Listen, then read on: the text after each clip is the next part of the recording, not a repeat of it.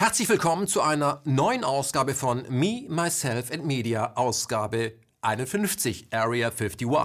Seit der letzten Folge sind ja gut zwei Monate vergangen und viele von euch dachten schon, wie, also ich hätte das Format eingestellt und ganz ehrlich, der Gedanke ist gar nicht so abwegig, denn als Macher dieser Sendung stelle ich mir immer häufiger die Frage, ob das, was ich hier eigentlich tue, was ich euch sagen möchte, ob das überhaupt angekommen ist, ob ich das rübergebracht habe. Und ich glaube, das ist mir nicht gelungen und dafür gibt es einen Grund.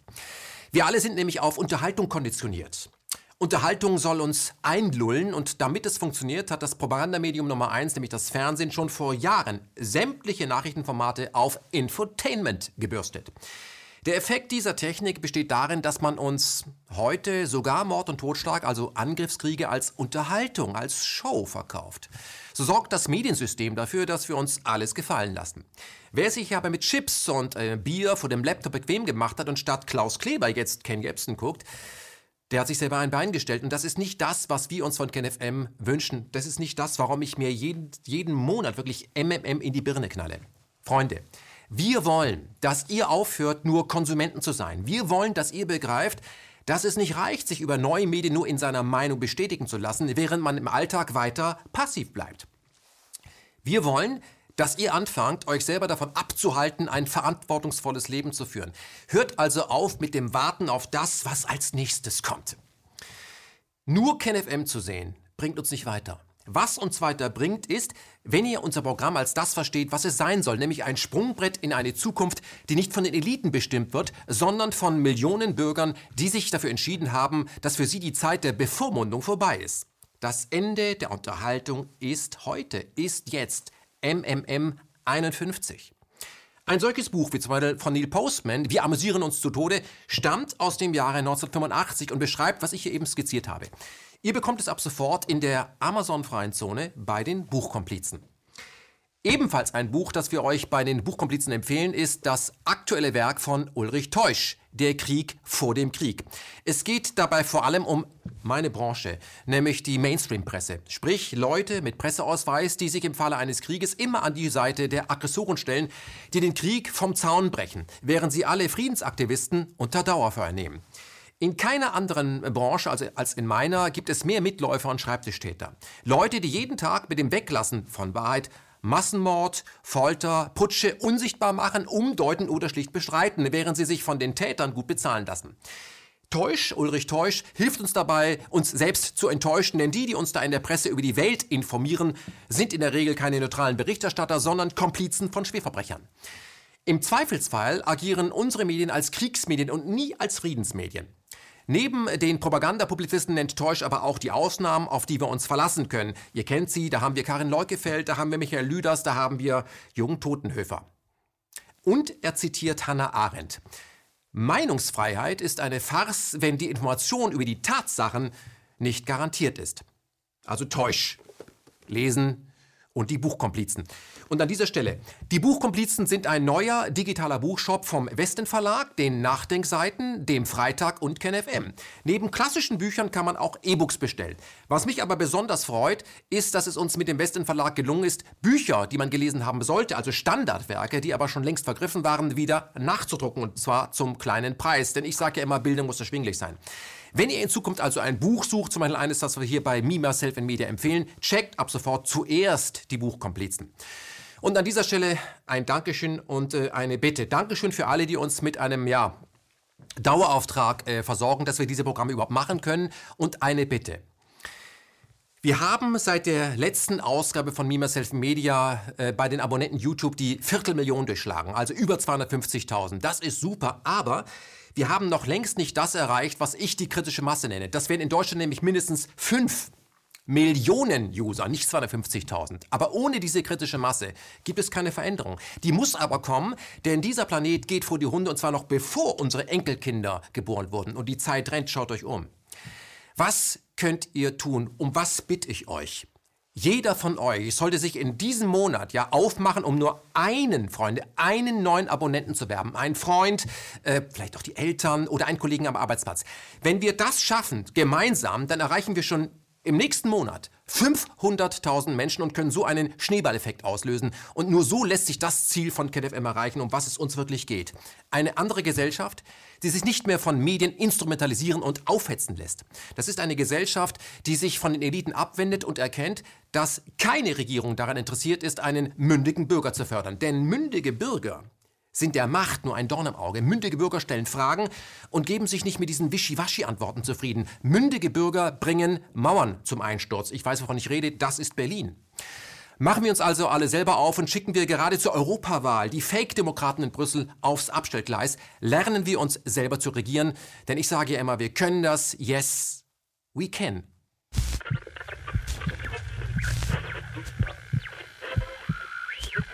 Sprache ist das mächtigste Werkzeug innerhalb der Menschheitsfamilie, denn Sprache ist weit mehr als äh, ja, nur der Transport von Informationen. Sprache ist immer auch ein Code und äh, transportiert ganz subtil die Sprosse der eigenen Hierarchieleiter. Fakt ist, vor der Einführung der elektronischen Massenmedien wie zum Beispiel Radio und Fernsehen haben die Menschen deutlich mehr miteinander gesprochen. Das Verhältnis zwischen selber sprechen und zuhören war also ausgeglichener, als das zum Beispiel heute der Fall ist. Natürlich hatte ein Familienoberhaupt äh, mehr Redezeit als Mitglieder weiter unten, nur gab es immer die Möglichkeit, sich gegenüber dem Clanchef zu Wort zu melden. Zudem waren die Dinge, über die man dann sprach, nicht abstrakt. Miteinander reden hatte immer auch die Aufgabe, selber gemachte Erfahrungen untereinander auszutauschen. Der einzelne Mensch sprach dabei ebenso viel, wie er anderen Menschen beim Sprechen zuhörte. Heute ist das völlig anders. Die meisten Mitteleuropäer hören heute ihr Leben lang doppelt so viel zu, wie sie selber sprechen. Also salopp gelagt, wenn, wenn der Kuchen spricht, halten die Krümel die Schnauze und der Kuchen spricht eigentlich permanent. Die Massen heute sind durch das permanente Konsumieren von Massenmedien dann zur Passivität äh, verdammt. Wenn ihr im Anschluss dann miteinander sprecht, dann in der Regel über die Themen, die von den Massenmedien zuvor als äh, ja, wichtig präsentiert wurden. Und dieser Effekt wird von den meisten Medienkonsumenten überhaupt nicht mal bemerkt oder hinterfragt, sondern einfach nur hingenommen. Hier beginnt aber die subtile Fremdherrschaft und zwar über unsere Köpfe und damit über unsere Gedanken. Denn Massenmedien suggerieren uns, dass die von ihnen verkauften Ansichten für uns relevant seien, da sie ja unsere Ansichten seien. Nur stimmt das? Das stimmt fast nie. Massenmedien sind der lange Arm der Eliten. Sie verpassen uns die von den Eliten gewünschten Scheuklappen und verengen damit die tatsächliche äh, Sicht, also das Sichtfeld auf die Welt. Das ist das, was Massenmedien tun. Massenmedien sind also nie neutral, sondern dienen als Teil des Pyramidensystems vor allem dem Zweck, uns in der Masse davon abzuhalten, auf eigene Gedanken zu kommen. Die herrschenden Gedanken sind nämlich immer die Gedanken der Herrschenden und das sehen wir aktuell bei der EU-Wahl. Europa, so wird uns zum Beispiel von Heiko Maas verkauft, sei das Banner der freien Welt und wir, die Bürger, hätten die Chance, uns zu entscheiden, zu wählen, und zwar Freiheit, Demokratie und Menschenrechte. Nur welches Mitspracherecht hat das EU-Parlament, das Europaparlament tatsächlich? Lassen wir dazu Ulrich Mies zu Wort kommen. Sein aktuelles Buch Der tiefe Staat schlägt zu kann helfen, die von den Massenmedien produzierte Verblödung zu unterlaufen. Die ganze EU ist ein, ist ein Herrschaftsprojekt der Eliten, immer gewesen. Und in dem Buch hat ja auch der Hannes Hofbauer über äh, die gesamte Entwicklung in, in einem sehr kompakten und sehr schönen Artikel, oder schön ist er nicht, ja. aber sehr, sehr guten Artikel äh, darüber eben geschrieben, wer oder was ist eigentlich diese EU. Und äh, diese EU hm, hatte eben zur Voraussetzung äh, die Zerstörung des Sozialstaats und der, äh, aller Errungenschaften der nationalstaatlichen demokratischen Entwicklung. Und die wurde, die wurde zerstört, um dann auf der supranationalen europäischen Ebene äh, scheindemokratische, pseudodemokratische und real totalitäre Strukturen zu errichten. Und dieses EU-Parlament ist überhaupt kein Parlament, das ist ein Witz. Die haben kein Budgetrecht, die haben in der Außen- und Sicherheitspolitik nichts zu sagen, die haben kein Gesetzesinitiativrecht und die können die Regierung, also die Kommission, auch nicht wählen. Das heißt, diese gesamte Konfiguration in, äh, auf EU-Ebene ist im Grunde genommen Katzentisch. Nein, das ist ein totalitäres Programm, was sich die herrschenden Eliten äh, äh, in Verbindung mit den Regierungsapparaten ersonnen haben, um die nationalen Errungenschaften zu schleifen, der Demokratie zu schleifen. Das ist das letztendlich in ein, zwei Sätzen auf den Punkt gebracht. Wer so etwas freiwillig wählt, also Konzerndemokratie und Oligarchenwillkür in der Umverpackung EU, der ist entweder von den Massenmedien verblödet worden oder liebt es, unterdrückt zu werden. Dass es auch anders ginge, Stichwort Democracy App, dazu kommen wir später. Aber jetzt ist es an der Zeit, polemisch zu werden und dazu übergeben wir an den österreichischen Politrapper und Friedensaktivisten Killis Moore. Hallo, ich komme vom Europäischen Parlament. Und wie Sie wissen, müssen wir alle fünf Jahre so tun, als würde es uns kümmern, was Sie denken. Denn uns kümmert, was Sie denken. Vom 23. bis 26. Mai steht Ihre Schicksalswahl an. Zumindest verkaufen wir Ihnen das so. Denn damit doch sicher alles bleibt, wie es ist, brauchen Sie das Gefühl, etwas bewirken zu können. Für Europa. Viele denken ja bei den inhaltsleeren Wahlplakaten, wo's der Wappler so wird Politik machen. Doch seien Sie beruhigt. In Brüssel stehen über 30.000 Lobbyisten bereit, um Ihrem Kandidaten diese Arbeit abzunehmen. Sie fragen sich, wie das möglich ist? Ganz einfach. Wir bieten den Abgeordneten Lobbystände direkt in unserem Parlament und auch die lästige Arbeit des Gesetzeschreibens wird ihnen abgenommen, denn das erledigen die Konzerne für Europa. So ist Ihr Volksvertreter zu jeder Zeit vor versehentlichen Handlungen in Ihrem Sinne bewahrt. Wenn er die Stempeluhr findet, dann ist es Ihr Kandidat für Europa. Sie sorgen sich um Steuerschlupflöcher für Megakonzerne? Wir auch. Deswegen haben wir den erfahrensten Experten auf diesem Gebiet zu unserem Chef gemacht und zu Ihrem. Wir, die Europäische Union, sind stolzer Träger des Friedensnobelpreises, denn wir in Europa richten unsere Waffen nicht mehr gegeneinander, sondern alle zusammen gegen die anderen. Dafür machen wir die Straßen Richtung Ostfront endlich panzerfit mit ihrem Steuergeld. Die Mobilmachung Europas ist ein langfristiges Projekt, deshalb schicken wir unsere Waffen in die ganze Welt, damit gerade Menschen in Krisenregionen schon heute von Europas militärischem Engagement profitieren. Außerdem haben wir alle Mitgliedstaaten verpflichtet, ihre Rüstungsausgaben Jahr für Jahr zu erhöhen. Ja, selbst die Ärmsten müssen diesen Beitrag leisten. Manchmal muss man freiwillig gezwungen werden, seine Rentner neben die arbeitslose Jugend auf die Straße zu setzen. Denn mal ehrlich, ohne medizinische Versorgung hätten die es doch eh nicht mehr lange gemacht. Für Europa. Und ja, das alles ist alternativlos, denn Island existiert nicht. Bei uns werden Menschenrechte und die Pressefreiheit groß geschrieben. Außer die USA sagt was anderes. Sorry, Julian. Wir sind große Unterstützer der Demonstrationsfreiheit. Außerhalb der EU mit Worten, innerhalb der EU mit Panzern. Bock auf Demokratie? Unsere Umfragen haben ergeben, dass 100% unserer Wähler an Kurzzeitgedächtnis leiden. Darum erinnern wir sie, um was es bei der Wahl geht. Nichts. Natürlich haben wir ihnen viel Angst gemacht, denn Angst zieht einfach am besten. Aber keine Sorge, die von ihnen gewählten Abgeordneten können gar keine eigenen Gesetze entwerfen. Wir lassen Sie, liebe Wähler, ja nicht die EU-Kommission, den Ministerrat oder den Chef der EZB wählen, geschweige denn die Lobbyverbände, sondern Politiker, die in ihrer Heimat nicht mehr gebraucht werden. Wählen Sie ihnen ein Zuhause. Bei uns genießen Sie eine breite Auswahl an Komikern, traurige Komiker, unlustige Komiker und lustige Komiker. Also kommen Sie zur Europawahl und geben Sie Ihre Stimme ab, nur fürs Gefühl, für ein faires Europa, in dem Demokratiedefizit nicht nur ein Wort ist, für ein gerechtes Europa, in dem wir alle nicht gehört werden, für ein soziales Europa, in dem auch in Zukunft die Konzerne entscheiden. Also gehen Sie wählen und lassen uns die nächsten fünf Jahre in Ruhe. Danke.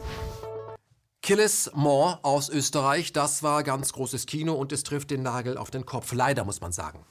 Und damit kommen wir zum polemischen Teil dieser Sendung. Was ist der Unterschied zwischen einem Parteiprogramm und wenn ich mir bei BMW zum Beispiel einen Wagen bestelle? Nun, ein Parteiprogramm ist, äh, was seine Inhalte, seine Versprechen gegenüber dem Kunden angeht, nicht bindend. Wer dagegen einen BMW bestellt, sich also durch die Ausstattungsliste fräst und später ein Fahrzeug kaufen soll, was keines der georderten Features besitzt, hat das Recht, die Karre beim Händler stehen zu lassen. Vielleicht sogar Recht auf Schadensersatz. Das ist alles völlig normal im Kapitalismus und niemand muss dafür extra dankbar sein. Wir müssen nicht nehmen, was wir nicht bestellt haben. Bei der sogenannten Demokratie, also dem Betriebssystem äh, des Kapitalismus, sieht das aber genau umgekehrt aus. Der Wähler, also der Kunde, hat keinerlei Anspruch auf Schadensersatz, wenn er die bestellte Ware nicht erhält, was praktisch immer der Fall ist. Denn keine Partei hält sich auch nur ansatzweise an die Versprechen des eigenen Parteiprogramms, obwohl sie die Inhalte dem Kunden vor der Wahl quasi garantiert hat. In der freien Wirtschaft gibt es äh, dafür ein Wort und dieses Wort ist eindeutig. Es heißt nämlich Betrug. Und weil das so ist, weil Parteien immer betrügen, kaufe ich den Scheiß nicht mehr. Wozu brauche ich eine Volkspartei, wenn es Alexa oder den Mediamarkt gibt? Mir reicht eine Verwaltung oder noch besser ein global agierendes Logistikzentrum, um an das zu kommen, was mir der Kapitalismus garantiert, nämlich permanenten Konsum. Schnell, günstig und äh, bitte nach Hause geliefert und nicht in diese schmierigen Wahlkabinen. Sieht mal ein bisschen aus wie, ihr wisst schon, Piepshow. Während mir diese politischen Markenanbieter ständig leere Versprechungen machen, kann ich mich zum Beispiel beim Mediamarkt darauf verlassen, dass wenn ich einen Staubsauger bestelle, ich keine Videospiele halte. Wenn ich dagegen eine Volkspartei mit dem C im Namen bestelle äh, oder wähle, weil man mir dabei im Parteiprogramm Frieden verspricht, kann es sein, dass äh, meine Kinder als NATO-Kanonenfutter im Middle East verheizt werden. Und ganz ehrlich, die EU und ihre politischen Billigmarken können im Vergleich mit Amazon, Apple oder VW einfach nicht mithalten. Also weg damit. Politische Werbung ist nicht mehr zeitgemäß und äh, belastet das soziale Klima, und zwar in jedem Land. Von daher mein Tipp, gerade zur EU-Wahl, bleibt den Wahllokalen fern. Ihr haltet euch auch vom Straßenstrich fern, ja? also nicht hingehen. Geht stattdessen lieber online auf Schnäppchenjagd. Denn wer einmal bei Amazon kauft, muss sich äh, die nächsten vier Jahre an Jeff Bezos eine Gebühr bezahlen. Wer aber eine Partei wählt, wird vier Jahre für das nicht gelieferte Produkt zur Kasse gebeten. Wer eine Partei wählt, egal welche, wählt immer das System Herrschaft. Er wird also beherrscht. Aber wer bei Apple kauft, zum Beispiel einen Computer, kann trotzdem weiter das Huawei-Handy benutzen. Und das ist doch die marktgerechte Demokratie. Und die will ich haben. Parteien und vor allem ihre Vertreter sind äh, Relikte einer längst vergangenen Zeit und sollten als Sondermüll deklariert irgendwo ganz weit draußen sicher entgelagert werden. Ich sage Tschüss EU, ja, und ich will global shoppen. Das ist das, was ich will. Das wähle ich. Ich wähle global shoppen, ja. Und äh, noch was schafft mir dieses SPD-Maskottchen Heiko aus den Augen. Der Typ flasht wirklich null und sieht immer so aus, als hätte er bei Kick einen zu kleinen Konfirmationsanzug äh, ergattert. Ja, schickt ihn am besten zu Germany's Next Top Total. Da hätte er nämlich die Chance auf den Titel Johnny Depp für Arme. Game over, Heiko. Und damit ist der Teil der Blasphemie off geschaltet. Für alle, die es nicht wissen, unser Grundgesetz wurde unlängst 70 Jahre alt. Und aus diesem Grund dachte sich eine Künstlergruppe aus Berlin, dass es an der Zeit wäre, mal wieder an den Artikel 20 zu erinnern. Also machte man sich am 18. Mai in den frühen Morgenstunden auf, um direkt vor dem Reichstag äh, zu Berlin eine selbstgezimte Stele in Position zu bringen. Da stehen ja schon 19 Stelen, da sollte jetzt die 20. hin. Drei Meter hoch, 350 Kilogramm schwer, made in Germany und dem Anlass entsprechend in Gold gehalten. Die Damen und Herren wollten mit dieser Aktion ein klares Zeichen setzen, und zwar gegen den Einfluss von Wirtschaftslobbyisten. Leider hat es kein Massmedium geschafft, über diese Aktion zu berichten. Aber gut, dass es immer ein NSA-gesponsertes Smartphone in der Nähe gibt, das das Ganze dann filmen kann. Stunden später muss man sagen, als die Sonne schon untergegangen war und man im Regierungsviertel sicher gehen konnte, dass man nicht bemerkt wird, ließ unser Staat den Artikel 20, also die Stele, alle Macht geht vom Volke aus, heimlich und leise von der Polizei entfernen. Bis heute ist dieses Symbol für die Herrschaft des Volkes unter Verschluss. Das ist eine unfreiwillige Botschaft, würde ich sagen, die dank KenFM jetzt im Netz zum Selbstläufer wird. Regierung kassiert Artikel 20. Alle Macht geht dem Volke aus. Hier das kurze Video.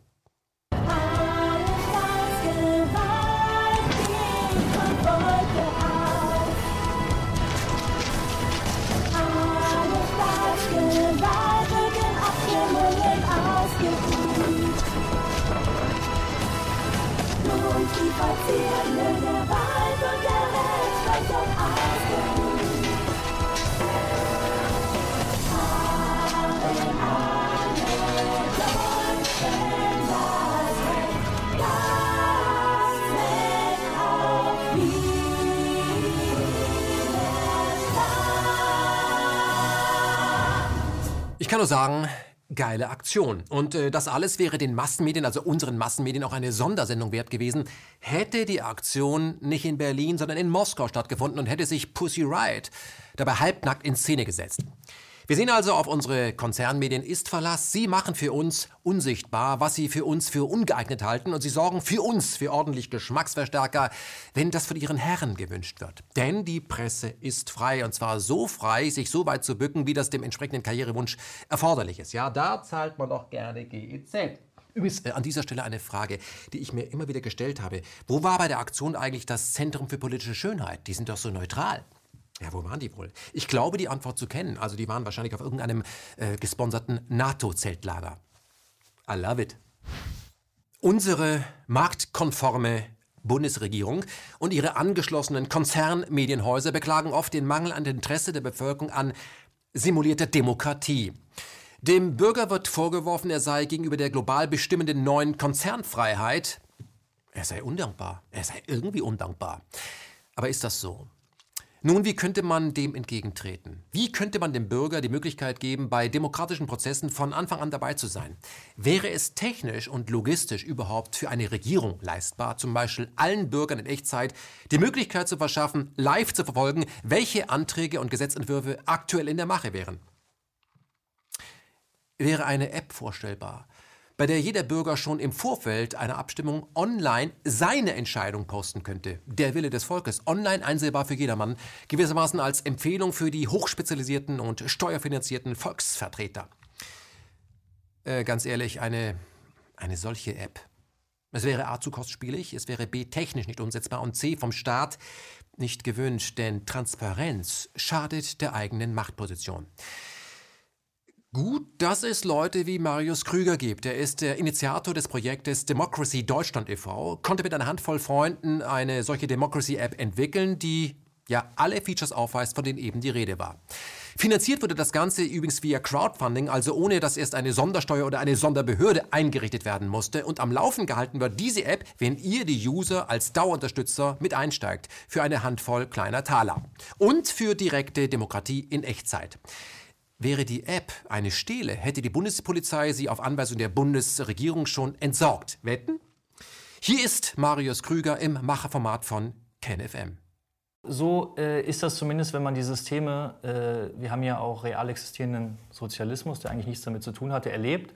Und was man dann sehen kann, ist, dass der technologische Vorteil in, in dem kapitalistischen, kapitalistischen System sehr viel stärker war als eben in diesem System. Das kann ich nur beobachten. Mhm. Das ist eine reine Beobachtung. Gut, also wir können, um das richtig zu verstehen, es gibt äh, auch positive Seiten, wenn man sich über den Kapitalismus unterhält. Ja, Innovation. Ja, selbstverständlich. Wohlstand, Massenproduktion, dass man günstig an eine Waschmaschine kommt. Äh, selbstverständlich. Das sind, äh, denke ich, alles positive Seiten. Die Frage ist, wie gehen wir mit den externen Kosten um? Da sind wir bei der Umweltfrage. Mhm. Die sind eben nicht internalisiert. Ja. Wir haben einen Preisberechnungsmechanismus, der das alles nicht ja. mit Da brauchen wir was Neues, keine Frage. Und äh, gibt es ein Ziel im Kapitalismus? Ja, Wachstum. Also in der Überproduktion. Ja. Was machen wir, wenn das Ziel, das alle alles haben, erreicht ist? Das, äh, das haben wir ja schon erreicht. Das ist ja der Punkt. Das ist ja die, das Wahnwitzige in diesem System, dass wir ähm, 14 Milliarden Menschen ernähren könnten und auch im Prinzip eine Güterproduktion haben, um alle mit Wohlstand zu versorgen. Nur der Kapitalismus basiert auf Verknappung. Und das ist das Problem. Das heißt, wir haben eigentlich gar kein Problem von, von äh, Dingen, die da sind, sondern von der Verteilung. Ich möchte so. mal ein anderes Bild wählen, nochmal für die Libertären, weil die immer denken, dass ich ein äh, Feind des Kapitalismus bin. Nein, ich sehe das so wie ein Flugzeug. Wir steigen ein, weil wir wollen nach X. Und dann haben wir einen Steigflug, dann fliegen wir eine Weile und dann landen wir. Und das Ziel dieses Fluges ist nicht ständig in der Luft zu bleiben, sondern irgendwo anzukommen. Ja. Wenn wir aber angekommen sind, dann steige ich sofort das Flugzeug, fliege wieder zurück und nee, ich will da bleiben. Das ist da wunderbar. Ja. Und äh, wenn ich das aber das Landen gar nicht vorgesehen habe, dann frage ich mich irgendwann, äh, was sind das für eine Maschine? Ja, das ist, aber das ist ja nochmal eine andere Sache. Das ist ja ein Kapitalismus mit einem äh, schuldbasierten Wachstums genau. äh, generierten Geldsystem. Das mhm. ginge ja auch unabhängig voneinander. Aber das ist ein ganz anderes Thema. Was ich sagen möchte, ist, das ist die, die wirtschaftliche Systematik, in der wir leben. Und dann haben wir eine politische Systematik, wo wir immer sagen, hier haben wir das Prinzip von Ungleichheit und von Meritokratie. Und diejenigen, die mehr leisten, sollen mehr bekommen. Und hier suggerieren wir, dass politische Gleichheit herrscht. So, und wir sagen, das ist miteinander kompatibel. Wir haben eine marktgerechte Demokratie und das funktioniert alles. Das ist ein schönes Wort. So, also, das haben das, wir auch. Wir haben eine marktgerechte Demokratie. Der größere Marktplayer hat mehr Demokratie. Ja, Kann mehr, mehr stimmen. Das ist, das ist die Situation. Und jetzt ist die Frage, wie kommen wir aus dieser Situation und wo wollen wir überhaupt hin? Und da, da muss ich sagen, das ist mein, mein Werteset. Ich möchte zu einer Gesellschaft, die ähm, einer Gesellschaft mündiger Individuen, die politische, in politischer Gleichheit ihre unterschiedlichen Interessen aushandeln. Also für mich ist Demokratie wirklich ein erstrebenswerter Zustand, echte Demokratie. Mhm. So, weil ich glaube, dass nur dann innerer Frieden und auch äußerer Frieden auf die Welt äh, bezogen möglich ist. Das ist der einzige es basiert, auf, basiert auf Gerechtigkeit. So ist es. Das ist die einzige Möglichkeit, dass wir als Gesellschaft Frieden miteinander schließen. Was ist eigentlich so schlimm am Kapitalismus? Nun, Antworten auf diese Frage gibt Jean Siegler im Gespräch mit seiner Nichte. Neues Buch kann man lesen. Buchkomplizen. Frieden bedeutet für den Kapitalismus eine Kriegserklärung, denn die Überproduktion kann nur durch regelmäßige Totalzerstörung kompensiert werden. Und wen schickt man in solche Kriege? Im Wortsinne Arme Schweine. Denn wer reich ist, der bleibt hübsch zu Hause und verdient am Krieg, zum Beispiel mit Rüstungsaktien oder indem er Kriege politisch mitträgt und so an der eigenen Karriere streckt. Das alles geht natürlich nur, da Politiker weitgehend intransparent agieren können. Und die Democracy App macht den Bundestag jetzt transparent. Wer sie runterlädt, kann alle Entscheidungen und wer sie trifft, wie abgestimmt wurde, unmittelbar einsehen. Er kann zum Beispiel seinen Lokalpolitiker mit dessen Entscheidung konfrontieren, was ich für sehr wichtig halte. Warum labern Sie auf Ihren Plakaten von Frieden, während Sie hinter verschlossenen Türen für Rüstungsexport stimmen, Herr Abgeordneter? Diese Permanente Transparenz zerstört natürlich das Geschäftsmodell der meisten Volksvertreter und erklärt, warum sich bisher leider kein Parlamentarier gefunden hat, die Democracy App offensiv zu bewerben. Ob das vielleicht übermorgen Alex übernimmt? Der Kapitalismus trägt den Krieg in sich wie die Wolke den Regen. Diese Feststellung ist richtig und hat extreme Folgen für alle Menschen, die innerhalb dieses Systems leben müssen. Denn wir alle führen Krieg gegen unsere Natur. Der Mensch ist nämlich ab Werk ein soziales Wesen, das nach Harmonie strebt. Diese Form zu leben kommt auch ohne Angst aus und hat auch mit einer permanenten Konkurrenzsituation untereinander nichts am Hut. Aktuell leben wir aber in einer total entfremdeten Gesellschaft. Diese Entfremdung beginnt schon recht früh, zum Beispiel in der Kita, die man jungen Müttern gerne als Service aufdrängt. Schon hier werden Kinder dann unter drei Jahren auf Konkurrenz konditioniert, sodass man sie später ein Leben lang triggern kann. Diese Form der unsichtbaren Massenmanipulation ist ein Herrschaftsinstrument. Der Staat spaltet die Massen, hetzt sie gegeneinander auf, erzeugt künstliche politische Lager und Feindbilder, um sie im Anschluss niederzuknüppeln, im Auftrag derer, die den Staat längst kontrollieren und für den eigenen Machtanspruch missbrauchen. Wir sprachen ja zu diesem komplexen Thema, wie ich zugebe, mit dem Psychoanalytiker und Autor des Buches äh, Die Liebesfalle Hans Joachim Maas. Es ist überhaupt keine Frage. Bindungsforschung, Entwicklungspsychologie, Säuglings-, Kleinkindforschung, Hirnforschung haben mit Sicherheit belegt, dass die äh, Qualität der frühen Betreuung, da geht es um Eltern, was können die Eltern, und da geht es um Krippen, was können die Krippen, dass die Qualität dieser Betreuung entscheidend ist für das, was der Erwachsene, wie der Erwachsene leben wird. Also ob er zufrieden und glücklich ist, sich erfüllt fühlt oder ob er in einem Gefühlsstau bleibt. Also wenn wir jetzt gerade bezogen auf Chemnitz immer wieder hören, Kampf gegen Rechts, Kampf gegen Gewalt und so weiter, dann ich mir, die wissen nicht, wovon die reden. Dass äh, Gewalt oder Rechtsextremismus, Linksextremismus ähm, ist die Folge von frühen ähm, Beziehungsdefiziten mhm. der Kinder. Also, Einer seelischen Verwahrlosung ja, letztendlich. Ja, ja, wenn man jetzt sagt, wir müssen also äh, mit den Leuten reden, die müssen jetzt einsehen und so weiter. Das ist ein, ein sinnloses Unterfangen, weil es darum geht zu verstehen, dass man die Kinder anders behandeln müsste, dass man, dass man ihnen helfen müsste, also äh, nicht in einen Gefühlsstau zu kommen, der sich dann im späteren Leben ähm, ent, entlädt, entlädt ja. und so, ja. Oder Projektionsflächen sucht. Das, und das ja. gehört dazu. Ne? Also ein, ein Mensch im Gefühlsstau ähm, fühlt nur, dass er ja, Wut hat, Zorn hat, dass er in Spannung ist und äh, muss sich das irgendwie erklären. Er erinnert sich ja normalerweise nicht daran, was ihm geschehen ist. Also sucht er jetzt nach Feindbildern. Er baut nahezu Feindbilder auf. Er sucht ähm, Schuldige, die, von denen er jetzt annehmen kann, aha, die sind schuld, dass es mir so schlecht geht. Das Problem dabei ist, dass man dann mitunter auch tatsächlich äh, Menschen oder Situationen definieren kann. Wo man sagen kann, ja. Da ist wirklich was ja. nicht in Ordnung. Also in, in Chemnitz ja. ist tatsächlich ein Mord passiert, das stimmt dann ja. auch. Ja. Aber das ist nur ein, ein, eine, eine weitere Möglichkeit, um weiter von sich abzulenken. Ja, ja. und dann äh, äh, regt man sich auf und dann wird es politisch, dann regt man sich auf, dass, äh, dass das Rechte demonstrieren, die regen sich auf, dass der Linke demonstrieren. Ähm, also äh, sind alles im Grunde Menschen im Gefühlsstau, die jetzt mh, hm, wechselseitige Feindbilder brauchen. Brauchen, sagen Sie? Brauchen, ja. Äh, Im Grunde gibt es nur zwei Möglichkeiten. Man leidet und wird krank oder man reagiert sich ab ähm, und wird gewalttätig oder, oder... Hat recht. Naja, äh, geht, zieht in den Kampf gegen, gegen andere Menschen, mhm. eben auch gegen Unschuldige. Also ich bin überzeugt davon, dass äh, auch jeder Krieg, jeder, jeder äh, jede gewaltförmige Entladung gegen andere Menschen etwas mit diesem Gefühlsstau zu tun hat. Also, mit der Jugend. mit, mit der Kindheit. Man kann Hans-Joachim Maas auch in einem Satz zusammenfassen, es gibt kein richtiges Leben im Falschen. Aber solange die Technik der bewussten Manipulation von der Masse nicht erkannt wurde, werden Eliten für die angeblich gute Sache vor allem junge Menschen in Uniform packen, um sie in Ressourcekriege zu schicken. Ja, sie sollen für die Neureichen und Unschönen nämlich Beute machen. Aber auch diejenigen, die nicht unmittelbar an der Front kämpfen, spielen mit ihrem Leben, denn in ihnen rumort es. Und das führt bei den immer mehr Menschen zu einer sogenannten Zivilisationskrankheit, die wir Krebs nennen. Aber was ist Krebs? Krebs ist für die Pharmaindustrie vor allem ein gigantisches Geschäft, denn pro Krebspatient legen wir, die Krankenkasse, 200.000 Euro auf den Tresen der Pharmaindustrie. Wir alle bezahlen das. Und äh, diese Pharmaindustrie, die ist an der Heilung gar nicht interessiert, denn ein geheilter Mensch, der macht ja keinen Umsatz. Das erklärt, warum die klassische Krebsforschung trotz Milliardenbudgets keine echte Erfolge erzielt, kann, darf oder will.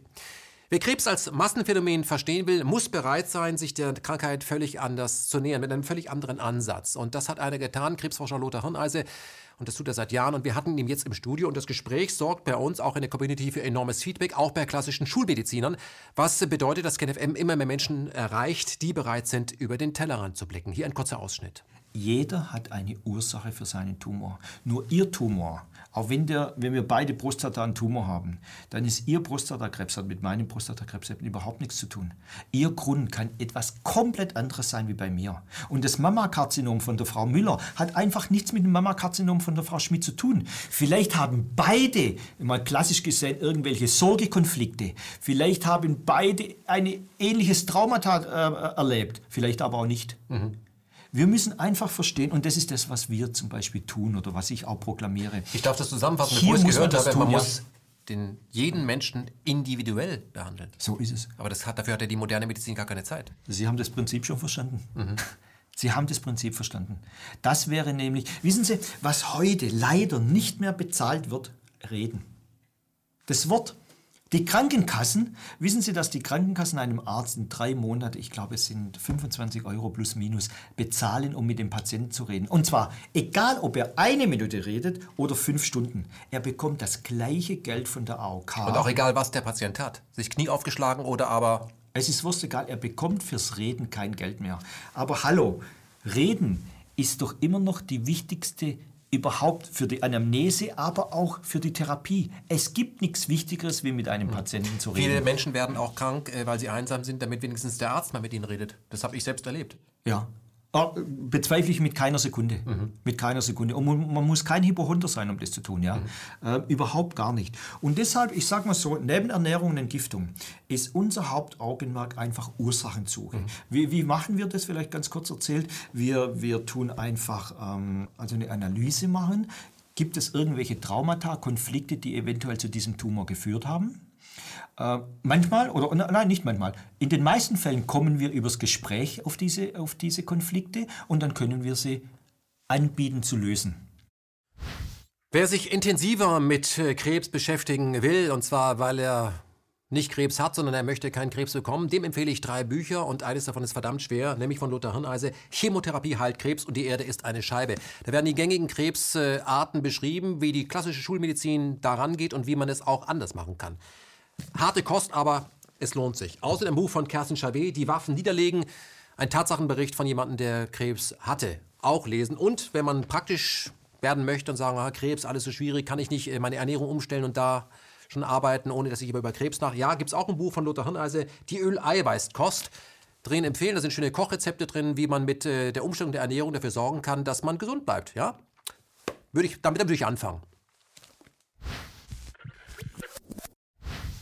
An dieser Stelle kommen wir zu einem Land, das derart verkorkst und von der Diskrepanz zwischen eigener Definition und Wirklichkeit zerfressen ist, dass eine Lösung wohl nur durch Druck der Weltgemeinschaft, also von außen, erfolgen kann. Die Rede ist vom einzigen Apartheidsstaat im Orient, dem jüdischen Gottesstaat Israel.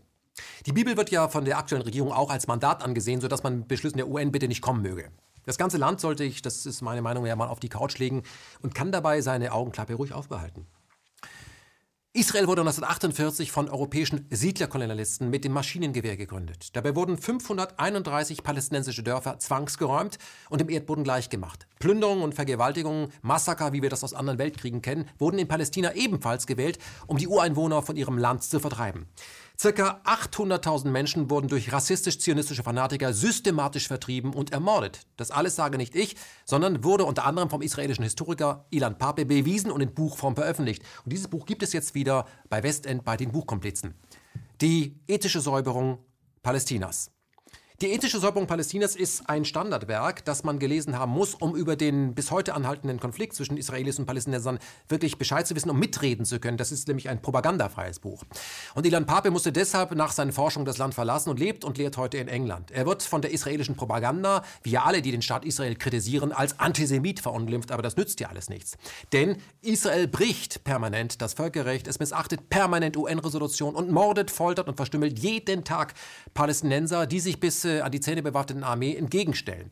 Israel ist außerdem eine Besatzungsmacht ja, und verfügt über ein geheimes Atomwaffenprogramm, das sich jeglicher Kontrolle entzieht. Der aktuelle Regierungschef Benjamin Netanyahu hat es äh, aktuell übrigens zum fünften Mal geschafft, mit seiner ultrarechten Partei diese Wahl zu gewinnen. Und er ist damit länger im Amt als der Kriegsverbrecher und Staatsgründer Ben Gurion, der schon 1938 über die Palästinenser sagte, ich bin für Zwangsumsiedlung, darin sehe ich nichts Unmoralisches. Und diese Idee, also der Zwangsumsiedlung, verfolgt auch Netanyahu und seine Wähler, denn er hat diesen Wählern ja versprochen, er würde im Falle eines Wahlsieges weite Teile des Westjordanlandes annektieren. Auch das wäre ein Bruch des Völkerrechts, das von der israelhörigen Springerstiefelpresse die Welt mit dem Satz gefeiert wurde, der Zauberer hat es allen gezeigt. König Bibi gibt sich siegessicher und das schon weit bevor alle Stimmen ausgezählt sind. Obwohl er in keiner der Hochrechnungen Herausforderer Benny Gantz schlagen konnte. Er schmiede bereits Koalitionspläne, so Ministerpräsident Netanyahu vor Anhängern auf einer Party. Das ist eine Nacht eines kolossalen Sieges. Kolossal. Kolossal ist auch, wie die deutsche Presse die UN-Sicherheitsresolution 242 und 338 ignoriert. Daran wird von den Vereinten Nationen nämlich gefordert, Israel möge sich endlich aus den besetzten Gebieten zurückziehen, was auch Ostjerusalem betrifft. Das alles ist der rassistisch-zionistischen Apartheidsregierung natürlich völlig wurscht. Denn Menschenrechte interessieren die Regierung einen Dreck und man weiß sich in guter Gesellschaft.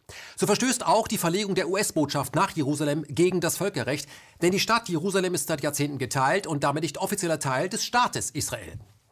Wenn das die UN dann aber ausspricht, muss sie mit dem Kinderstar im Auswärtigen Amt Heiko Maas rechnen. SPD. Der ist ja auch nicht wegen äh, Willy Brandt in die Politik gegangen, sondern wegen Auschwitz. Und da muss man jetzt beide Augen ganz fest zudrücken, um nicht zu erkennen, dass aus den Opfern von damals, Heiko, die Täter von heute geworden sind. Was ziemlich tragisch ist. Aber solche simplen Feststellungen, äh, die brauchen natürlich Rückgrat und die schaden der politischen Karriere. Ja, da muss man eben aufpassen. Und deswegen hat sich der maßlos überschätzte Heiko entschieden, gegenüber Tel Aviv rund um die Uhr zu schleimen und der UN vorzuwerfen, sie wäre im Falle Israel, Zitat, unangemessen, einseitig und ausgrenzend. Heiko, Angenommen, die Situation in Israel wäre genau umgekehrt und die Palästinenser würden zum Beispiel von den Israelis in Gaza der modernen Käfighaltung ausgesetzt. Würde man dann von einem Ghetto sprechen? Denkt nach. Damit sich niemand im Westen diese Frage stellen muss, redet man aktuell lieber über den aktuellen Auftritt von Madonna beim ESC und der stand, fand ja neulich in Israel statt. Madonna, der Popstar, hat es gewagt, symbolisch die Politik der Israelis zu kritisieren und hat zum Beispiel auch die palästinensischen Farben auf die Bühne gebracht. Und diese Botschaft ist ja wohl eindeutig. Es gibt sie, die Palästinenser. Wie kann man das totschweigen? Indem man in der Westpresse sich geschlossen über die dünne Stimme der 60-Jährigen das Maul zerreißt. Aber wer Madonna-Fan ist, weiß, Madonna hatte schon immer eine dünne Stimme. Aber das hielt sie nicht davon ab, äh, diese für eine klare Botschaft in Israel zu erheben. Nämlich, die Würde des Menschen ist unantastbar. Und auch Palästinenser sind Menschen. Und ich stelle mir schon die Frage, wie groß muss die Angst in Jerusalem sein? Die ganze Welt könnte Madonna demnächst nacheifern und auf jedem israelischen Event ungefragt und nicht genehmigt das Thema Menschenwürde und israelische Sonderbehandlung an den Palästinensern in den Fokus rücken. Ja, übrigens tolle Aktion. Es wird Zeit, dass die Welt dieses Land nach Den Haag vorlädt. Ja, denn Mord und chronische Kriegsverbrechen, die verjähren nicht. Und gerade in Jerusalem weiß man das und sollte man dafür dankbar sein. Stichwort Eichmann. Dass kaum eine Folge von Me, Myself in Media ohne einen Beitrag zum Apartheidsstaat Israel auskommt, hat einen simplen Grund. Ständig wird man in und von der deutschen Presse mit den Machenschaften dieses rassistischen Gottesstaates behelligt. Permanent wird man dazu aufgefordert, man möge sich aufgrund der deutschen Geschichte solidarisch zeigen und über die permanenten Kriegsverbrechen der Ultrarechten in äh, Jerusalem hinwegsehen. Erstens. Die deutsche Geschichte lehrt uns, wir mögen uns bei Willkür erheben, und zwar Haupt und Stimme, und wir mögen uns nicht wegducken. Das ist das Erste, was wir lernen können. Zweitens. Wer sich wie die meisten Presse- und Politikdarsteller bei der israelischen Verbrechen an den Palästinensern feige wegduckt, hat eben nichts aus der deutschen Geschichte gelernt. Er ist ein Mitläufer wie große Teile unserer Großeltern. Ja, das war zwar im eigenen Land, aber trotzdem hier sieht ja jeder, was los ist und könnte seine Stimme erheben. Er müsste halt den Mumm haben. Drittens, solange sich Israel nicht an die Menschenrechte hält, darf und muss es kritisiert werden. Wer das als Antisemitismus deklariert, macht sich mit Rassisten gemein und da gehe ich nicht mit. Viertens, der Apartheidsstaat Israel und seine Propagandaabteilung ist noch lästiger als Jehovas Zeugen in den späten 70ern, wo sie gerne gegen Samstag 7.30 Uhr an der Haustür klingelten, um penetrant für die eigene Überzeugung zu werben. Ja? Aber die Jehovas haben mit diesem Quatsch aufgehört und es gibt sie immer noch. Wenn Israel aufhören würde, uns permanent mit seinen verkorksten Ansichten zu kommen, könnten wir uns sparen, auf diesen Landstrich im Orient einzugehen. Übrigens, ganz allgemein, mir persönlich ist äh, dieses Land genauso wichtig wie jeder andere Plan Staat auf diesem Planeten auch. Es gibt 193 Staaten und Israel ist ein Land davon. Ja? Ich war da übrigens ein paar Mal, ein paar Mal, aber ich habe mich neben der Partytown in Tel Aviv auch in den besetzten Gebieten umgesehen und war im Anschluss ziemlich entsetzt über so viel Unmenschlichkeit und Genuss, muss man sagen, äh, an sadistischer Behandlung äh, gegenüber Menschen, die sich nicht wehren können. Ich habe, das war der Grund, warum ich hingefahren bin, bei dieser Gelegenheit auch sehr viel mit Menschen gesprochen, denen äh, Deutsche im Zweiten Weltkrieg eine Nummer in den Unterarm äh, tätowiert haben. Denn ich wollte wissen, wie, wie hat das begonnen, also ein totalitäres Regime. Und die mit der Nummer im Unterarm, die waren über das, was ich da sehen musste in den besetzten Gebieten, genauso beschämt wie ich. Jetzt könnte man natürlich sagen, ach, der Herr Jepsen, der ist doch, äh, der hat doch einen iranischen Vater. Ist ja vollkommen klar, dass der gegen Israel ist. Warum? Warum ist das klar? Das ist nämlich vollkommen falsch, ja? Viele meiner Verwandten zum Beispiel leben in Haifa und haben einen israelischen Pass. Ja? Aber Pässe und Nationalitäten sind mir weitgehend egal. Ja? Ich finde es übrigens auch höchst verwerflich, dass der Iran noch immer an der Todesstrafe festhält und wünsche mir, dass sich Teheran von dieser unwürdigen Justiz trennt. Aber der Iran behelligt mich nicht jede Woche mit der Aufforderung, ich möge doch die Todesstrafe gut finden, sonst wäre ich ein Rassist. Der Iran ist ein Staat, aber er ist nicht mein Staat. Wie Israel ein Staat ist, aber nicht mein Staat. Mein Staat ist die wiedervereinigte BRD mit einer Geschichte, die mich Folgendes gelehrt hat. Sei nicht feige, wenn du Zeuge von schreiendem Unrecht wirst. Und das werde ich, wenn ich mir das Schicksal der Palästinenser ansehe, die für die Verbrechen der Deutschen an den Juden im Dritten Reich bis heute bezahlen müssen. Und das ist falsch. Das ist ungerecht und kann ja sowieso nicht ewig so weitergehen. Es gefährdet übrigens auch Israel. Wer diese Verbrechen der Israelis am Volk der Palästinenser aus perverser Solidarität, nenne ich das mal, und Feigheit schönredet, der ist mir persönlich zuwider. Wobei wir bei der BDS-Kampagne wären. Was ist BDS? BDS ist das, was man zivilen Widerstand nennt und wird von x palästinensischen Menschenrechtsvereinigungen im In- und Ausland unterstützt. Aber auch jede Menge kritischer Juden haben sich der BDS-Kampagne angeschlossen, um die rassistische Politik Israels gegen seine palästinensische Minderheit einzustellen und endlich ein demokratischer Staat für alle seine Bürger zu werden, was eigentlich normal ist. Aktuell muss man nämlich schon Jude sein, um in Israel dieselben Rechte zu haben. Speziell für Palästinenser wurden zahlreiche Rassegesetze auf den Weg gebracht, die stark an Südafrika erinnern. Als die Palästinenser sich mit Waffen gegen die israelische Dauerbesetzung und den Terror der Armee wehrten, wurde das von Jerusalem und der Welt angeprangert. Aber jetzt, wo man sich auf den friedlichen Boykott, also die BDS-Kampagne, verständigt hat, ist es auch nicht recht. Und warum nicht? Weil die BDS-Kampagne die Wirtschaft Israels tatsächlich trifft. Also, kauft keine Produkte aus Israel, gar keine, und besucht auch das Land erst dann wieder, wenn es mit diesem Terror gegen die Palästinenser aufhört. Das geht seit 48 so. Übrigens bei anderen Staaten äh, nennt man, äh, also die Weltgemeinschaft, äh, diese Art von Boykott Sanktionen und hält an ihnen fest, ja, um das Land zum Nachdenken zu bringen. Ich erinnere nur an die Sanktionen gegenüber Russland wegen der Krim. Aber was macht Israel denn in Palästina? Dasselbe. Aber da ist das dann antisemitisch, wenn man da gegenüber sanktioniert? Ja. War man eigentlich gegen Weiße, weil man die Apartheidsregierung in Südafrika über Jahre boykottierte? Natürlich nicht. Aber nur so wurde das Land gezwungen, seine rassistische Politik gegenüber den schwarzen Ureinwohnern aufzugeben. Wer also heute die BDS-Kampagne bekämpft, indem er die Unterstützer ja, als Antisemiten bezeichnet, ist ein gewissenloser Opponist und stellt sich an die Seite von Rassisten, die seit 1948 systematisch das Volk der Palästinenser schikanieren, vertreiben, verschleppen und töten. Umso trauriger ist es, dass der Deutsche Bundestag sich Mitte Mai, fraktionsübergreifend übrigens, gegen die BDS-Kampagne aussprach. Allen voran die AfD, der man sonst ja nachsagt, sie sei die Heimat von Antisemiten. Die AfD handelt so ein bisschen wie Heiko Maas. Sie spielt den Humanisten, um den politischen Gegner einzuseifen und überholt so Staatsräson Merkel rechts und bekennt sich zum ultrarechten israelischen Rassismus, um nicht in Verdacht zu kommen, selber ein deutscher Rassist zu sein. Hier ein Ausschnitt. Die AfD ist die Partei der Freunde Israels in diesem Parlament. Unsere Fraktion Unsere Fraktion beschäftigt sich seit dem Einzug in den Bundestag mit der antijüdischen BDS-Bewegung. Die Altparteien klappern mit ihren Anträgen hinterher. Unser Antrag war der erste und unsere Fraktion hat ihn einstimmig beschlossen.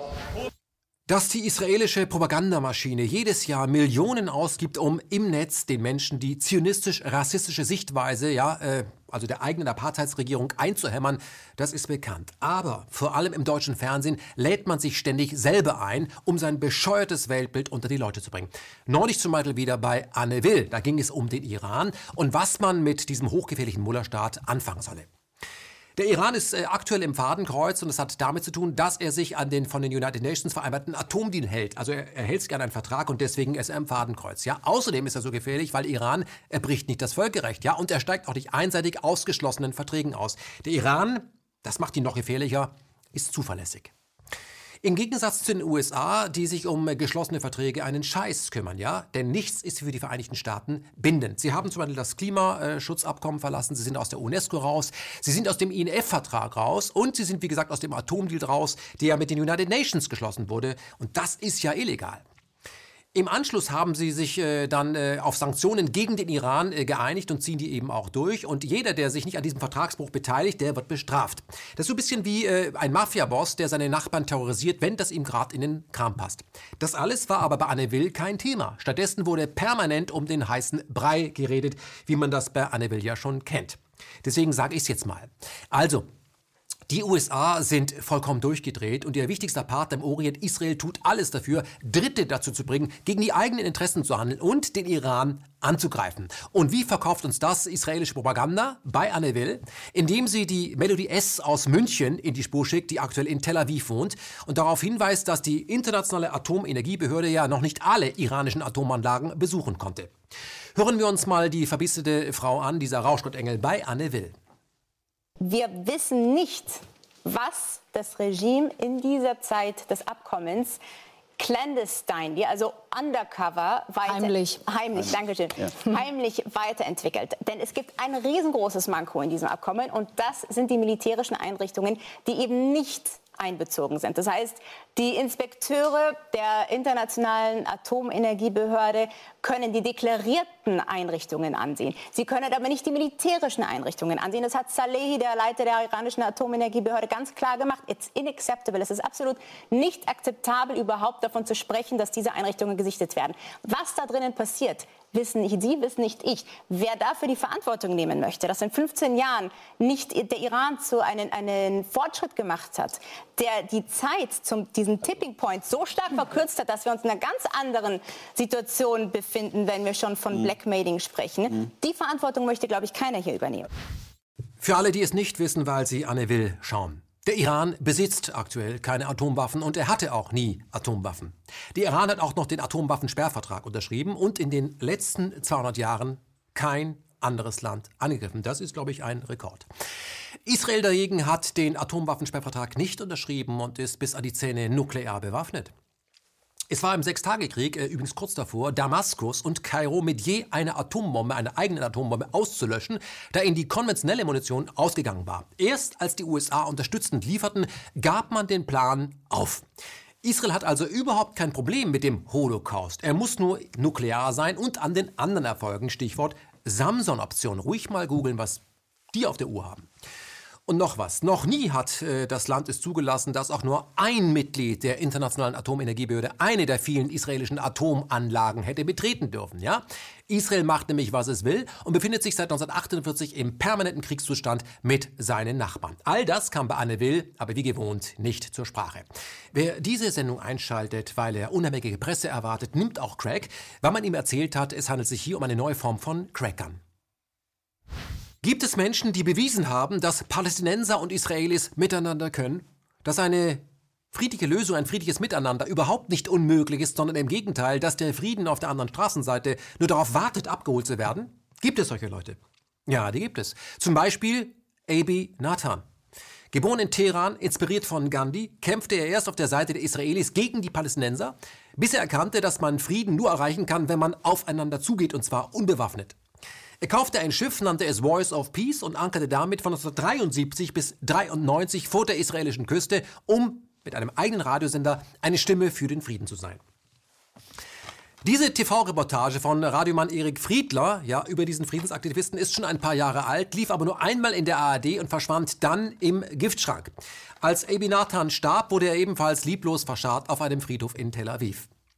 Mit Friedensaktivisten wie zum Beispiel Eben Nathan will nämlich das zionistisch-rassistische Apartheidsregime bis heute einfach nichts zu tun haben. Denn Juden aus den eigenen Reihen, die Frieden vorleben, werden als Verräter verachtet. Man kann sagen, es ist tragisch, was äh, aus diesem gelobten Land geworden ist. Ein Albtraum für seine Nachbarn und auch ein Albtraum für die eigenen Bürger. Ein kurzer Ausschnitt aus dieser DVD organisiert sie euch in jedem Fall.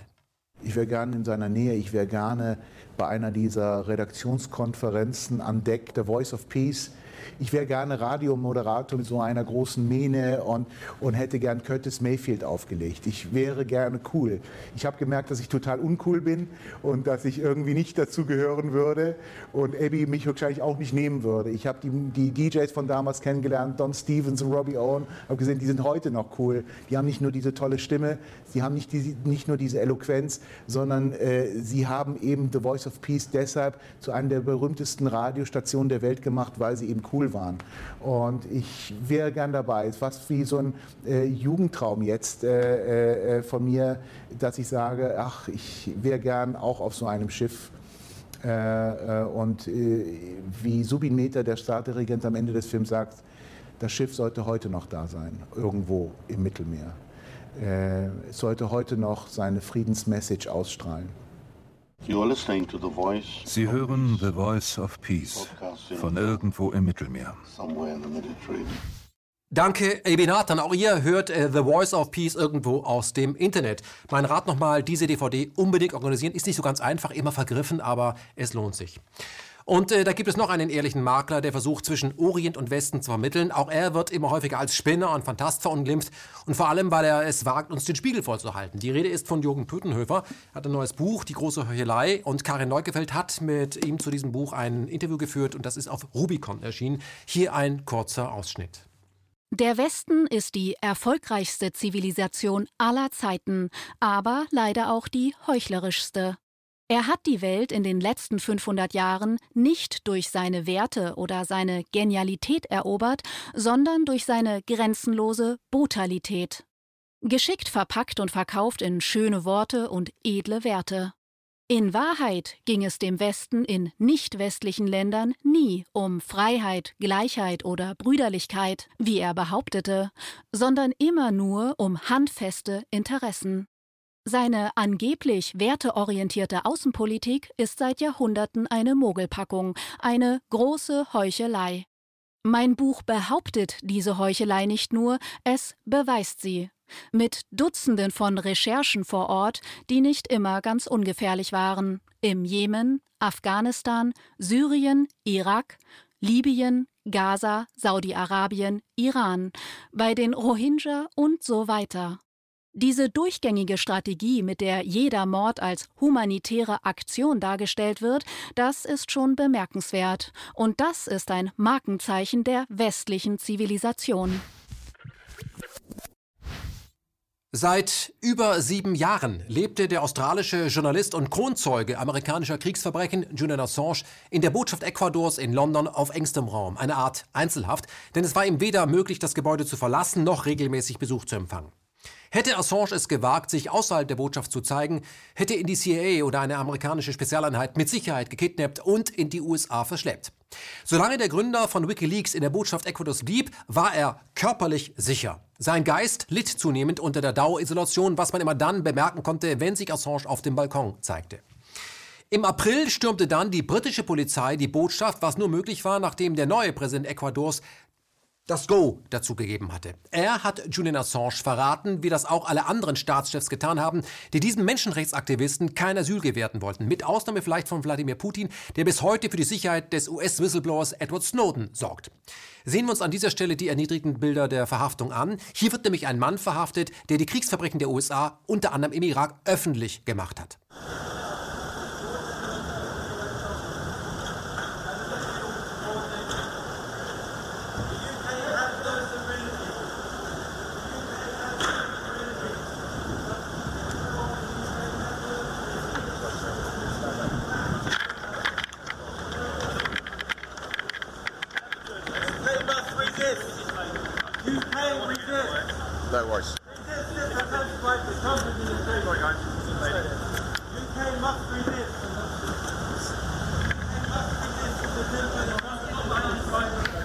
Was hat den neuen Präsidenten Ecuadors, Lenin Moreno, eigentlich dazu veranlasst, sich gegen die schützende Hand seines Vorgängers gegenüber Assange zu entscheiden?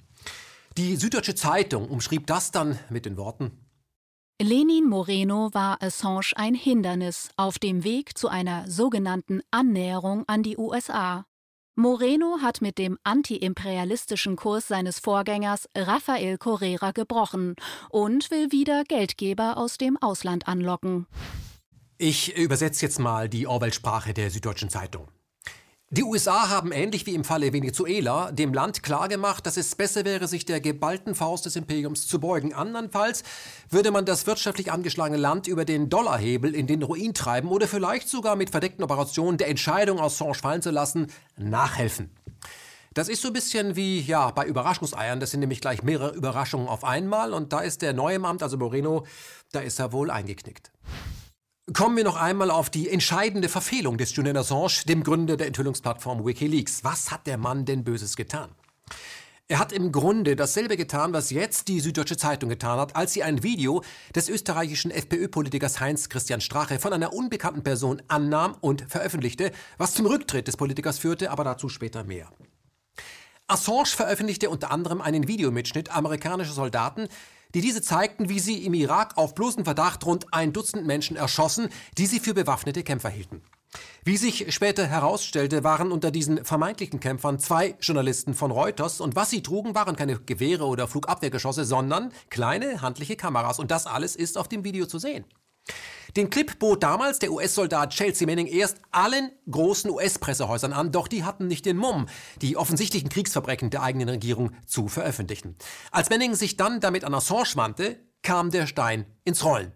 Ohne Manning, der längst verhaftet wurde, wäre übrigens auch die Folterbeweise der US-Truppen im Irak nie aufgedeckt worden. Und hier ist das Video, das äh, Assange nach äh, der Veröffentlichung zum Staatsfeind Nummer 1 werden ließ. Es zeigt US-Soldaten, die Spaß dabei haben, Zivilisten abzuknallen wie tollwütige Hunde.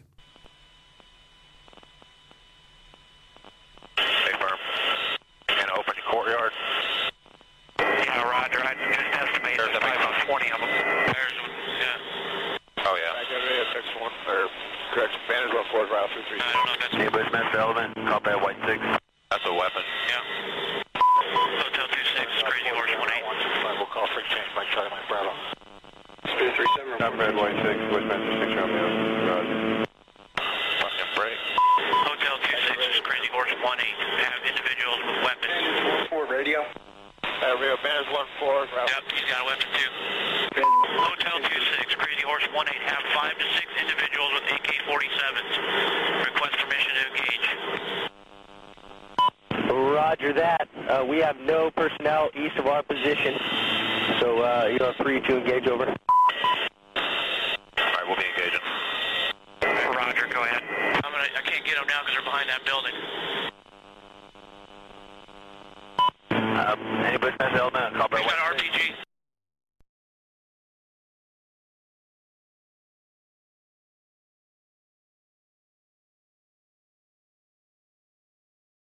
All right, we got a guy with an RPG. I'm gonna fire.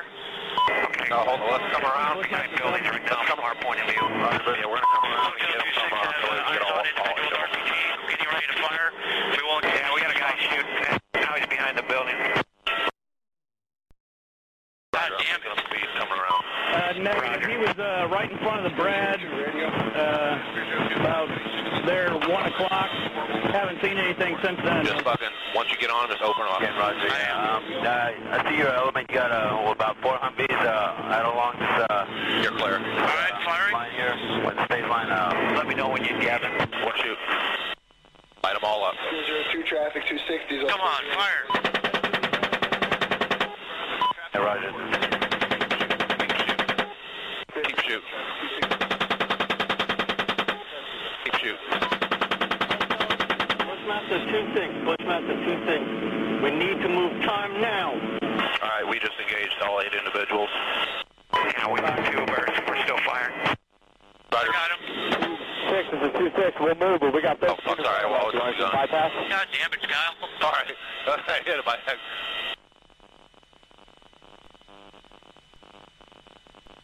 All right, you're clear. All right, I'm just trying to find targets again. Bushmaster 6, this is Bushmaster 2-6.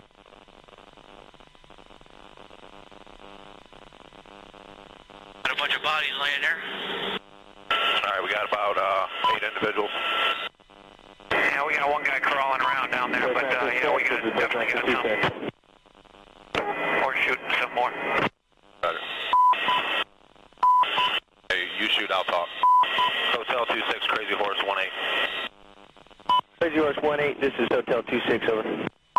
Roger, currently engaging approximately eight individuals, uh, KIA, uh, RPGs, and AK-47s.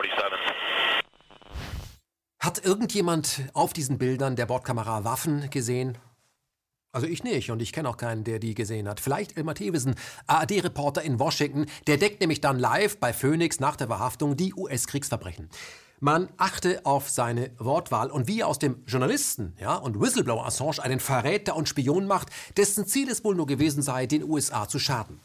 Auf diese Art relativiert Thewesen ständig die Verbrechen der USA, indem er so tut, als hätte es diese Verbrechen gar nicht gegeben und als wäre auf dem Videomaterial, was wir gerade gesehen haben, nur angeblich zu sehen, was alle Welt längst gesehen hat, nämlich US-Soldaten erschießen Zivilisten und amüsieren sich dabei, und zwar ganz köstlich. Chelsea Manning, das ist ja der Soldat oder die Soldatin, die damals eben diese Informationen weitergegeben hat, hatte äh, eine halbe Million Dokumente aus dem Irakkrieg und aus Afghanistan gesammelt, angeboten offenbar an Medien im Jahr 2010. Das ist nicht angenommen worden von den Medien und hat sich dann eben ganz offenbar an Wikileaks gewendet. Und Wikileaks hat dann interne Depeschen von amerikanischen Botschaften an das Außenministerium hier in Washington und viele andere Informationen, aber auch Videomaterial veröffentlicht, das aus diesen geheimen Unterlagen stammte. Darunter ganz besonders bekannt ein Video, das zeigen sollte, wie bei einem amerikanischen Drohnenangriff, Luftangriff, äh, eine Gruppe von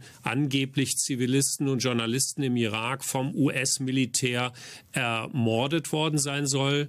Äh, damals äh, hieß die Überschrift Collateral Murder, also im Grunde genommen bei äh, Mord, der da stattgefunden haben soll. Also Wikileaks hat damit aus amerikanischer Regierungssicht Propaganda gemacht. Ähm, andere Unterlagen waren viel aufsehenerregender, dass beispielsweise eben Folterfälle im Irak, im Gefängnis von Abu Ghraib dadurch nachweisbar geworden sind.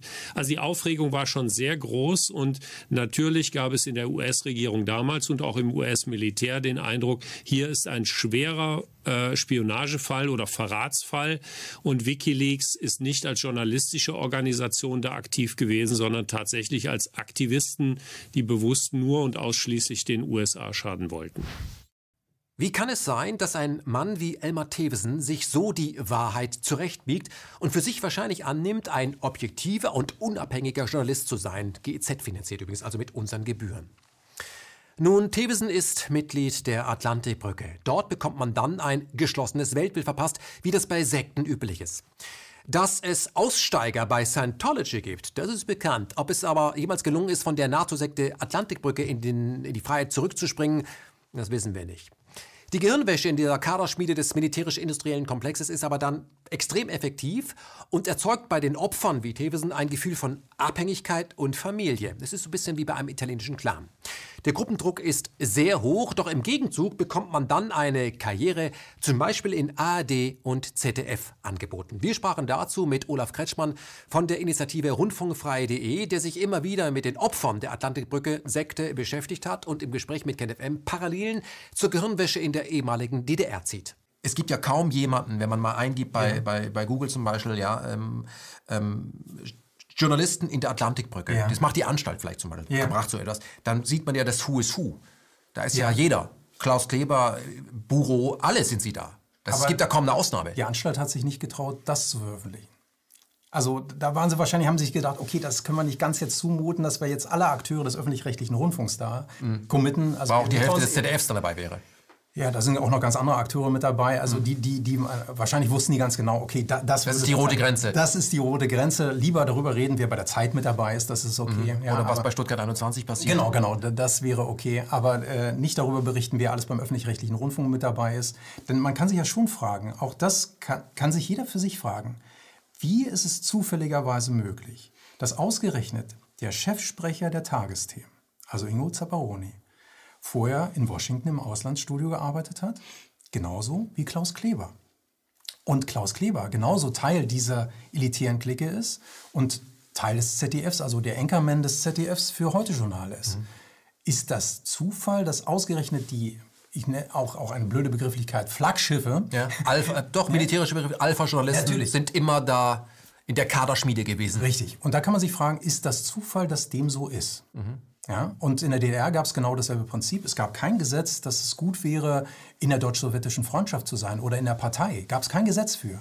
Aber durch Zufall waren diese Menschen privilegierter. Und damit sind wir in Lateinamerika, konkret dem krisengeschüttelten Venezuela angekommen. Venezuela ist das Land mit den größten Erdölvorkommen der Welt. Nochmal. Venezuela ist das Land mit den größten Erdölvorkommen der Welt und das weckt Begehrlichkeiten im Ausland und fördert Korruption im Inland. Mit dem Tod von Hugo Chavez 2013 sah vor allem die USA die Chance, das Land mit einem Putsch zu übernehmen. Dabei ging es vor allem darum, die sozialistische Regierung gegen eine kapitalistische zu ersetzen. Beide sind korrupt, nur dass die kapitalistische sich eher an der Wall Street orientiert, während die sozialistische von einer reichen Schicht im Inland kontrolliert wird. Um hier einen Regime-Change herbeizuführen, investierten die USA ähnlich wie die Ukraine in einen Putsch. Wie die UN-Botschafterin der USA Nikki Haley zugab, nahm Washington 60 Millionen Dollar in die Hand, um Personen in Venezuela zu kaufen. Weitere 9 Millionen sollten folgen, um, wie man sich ausdrückte, der Krise beizukommen. The United States has given 60 million already to the Venezuelan crisis. We are announcing today 9 million more. Dass der Putsch der USA misslang, weil man mit Juan Guaido eine Art Heiko Maas, äh, also eine Lachnummer angeheuert hatte, hat sich längst herumgesprochen, außer vielleicht beim deutschen Außenminister. Der twitterte noch am 30. April folgenden Text. Wir wollen eine Perspektive für Neuwahlen in Venezuela und unterstützen daher Juan Guaido nach wie vor. Was wir nicht wollen, ist, dass die Waffen sprechen. Wir brauchen eine politische, keine militärische Lösung. Wen meint unser Heiko eigentlich, wenn er wir twittert? Vielleicht seine Eltern? Herr und Frau Maas, müsste Ihr Sohn, äh, als er den Tweet absetzte, also um 18.33 Uhr, nicht eigentlich längst im Bett gewesen sein? So eine Frage, ja. Lustig ist auch, dass der Mann, der nicht in der Lage wäre, ein Maschinengewehr aus dem Kofferraum seines Dienstwagens zu hieven, von Gewaltfreiheit faselt, während sein Pendant in den USA, also Mike Pompeo, ankündigte, Zitat, eine militärische Aktion ist möglich. Wenn sie nötig ist, dann werden die Vereinigten Staaten genau das tun. Ob sich die USA mit dem deutschen Hilfsrambo Maas in Zukunft abstimmen, damit der ca. 1,55 große Killer-Clown seine Tweets anpassen kann, ich weiß es nicht. Fakt ist, in Venezuela sind die USA genauso wenig allein wie in Syrien, denn längst haben China, Russland und übrigens auch Indien der aktuellen Oberschicht mit Milliardenkrediten unter die Arme gegriffen. Damit hat Maduro starke Sponsoren im nicht US-amerikanischen Ausland und sitzt ähnlich fest im Sattel wie Assad in Syrien. Die USA können also nicht einmal vor der eigenen Haustür machen, was sie wollen, was den Verfall des Imperiums immer deutlicher werden lässt. Das amerikanische Jahrhundert, ich glaube, so kann man das sagen, es neigt sich dem Ende. Hören wir Leo Gabriel, Lateinamerika-Experte aus Österreich, der den gesamten lateinamerikanischen Kontinent seit 1969 als Reporter bereist und auf dem YouTube-Kanal des österreichischen Politmagazins International zu Wort kommt. Solange äh, das Spektrum durch die internationalen Kräfte bestimmt ist, so wie das im Augenblick der Fall ist, wird Maduro nicht so leicht fallen, äh, weil China, da habe ich zufällig die Zahlen im Kopf, hat 48 Milliarden schon an Krediten vergeben, äh, Russland etwa 23, äh, Indien ist sehr stark auch vertreten und die müssen Maduro halten und äh, das äh, die größte Garantie für, für sie, aber auch für andere ist, äh, dass die Armee noch relativ geschlossen zusammenhält und solange die zusammenhält, wird Maduro nicht fallen. Also ich glaube, dass äh, man prognostiziert, dass Maduro morgen gehen wird, äh, ist eher unrealistisch. Auf der anderen Seite aber äh, gibt es einen Verlierenden und das ist die Bevölkerung. Die Bevölkerung wird also zwischen reichen Sozialisten im Inland und reichen Kapitalisten im Ausland mehr oder weniger verraten. Im Grunde ist es überall dasselbe. Man kann sich entscheiden zwischen Cholera und Pest. An dieser Stelle kommen wir zu dem Mann, der immer aussieht, als äh, ja, hätte bei ihm das Drei-Wettertaft versagt. Da kann er von Frau von der Leyen noch lernen. Donald Trump. Bisher führte er ja vor allem verbale Kriege an allen Fronten, während er im Inland von seinen eigenen politischen Gegnern unter Dauerfeuer genommen wurde. Und die sind noch mehr zu bedauern als er selber. Stichwort Russiagate. Seit Trumps Amtsantritt hatte man ja dem Mann vorgeworfen, er wäre nur durch die Hilfe des Kreml-Chefs Putin ins Weiße Haus gekommen. Auch die sogenannten deutschen Qualitätsmedien hatten über Jahre immer wieder behauptet, ja, Trump wäre eine Moskau-Marionette, denn von dort aus hätte man die Wahl zum Beispiel via Internet heimlich massiv manipuliert.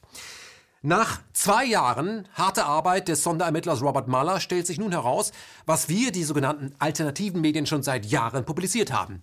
Alles Schwachsinn, alles Fake News. Der ganze Hype, den die Qualitätsmedien seit Jahren wegen der angeblichen Trump-Putin-Connection veranstaltet haben, ist ein gigantischer Griff ins Klo und das mit GEZ-Mitteln.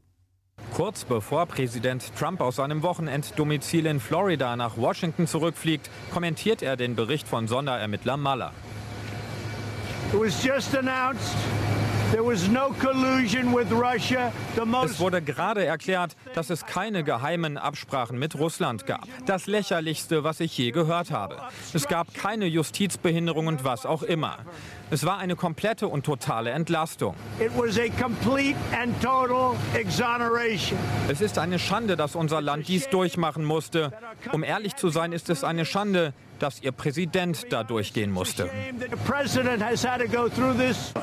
Fast zwei Jahre lang hatte Sonderermittler Maller untersucht, ob es im Vorfeld der Präsidentschaftswahl 2016 geheime Absprachen zwischen Trumps Wahlkampfteam und Russland gegeben hatte.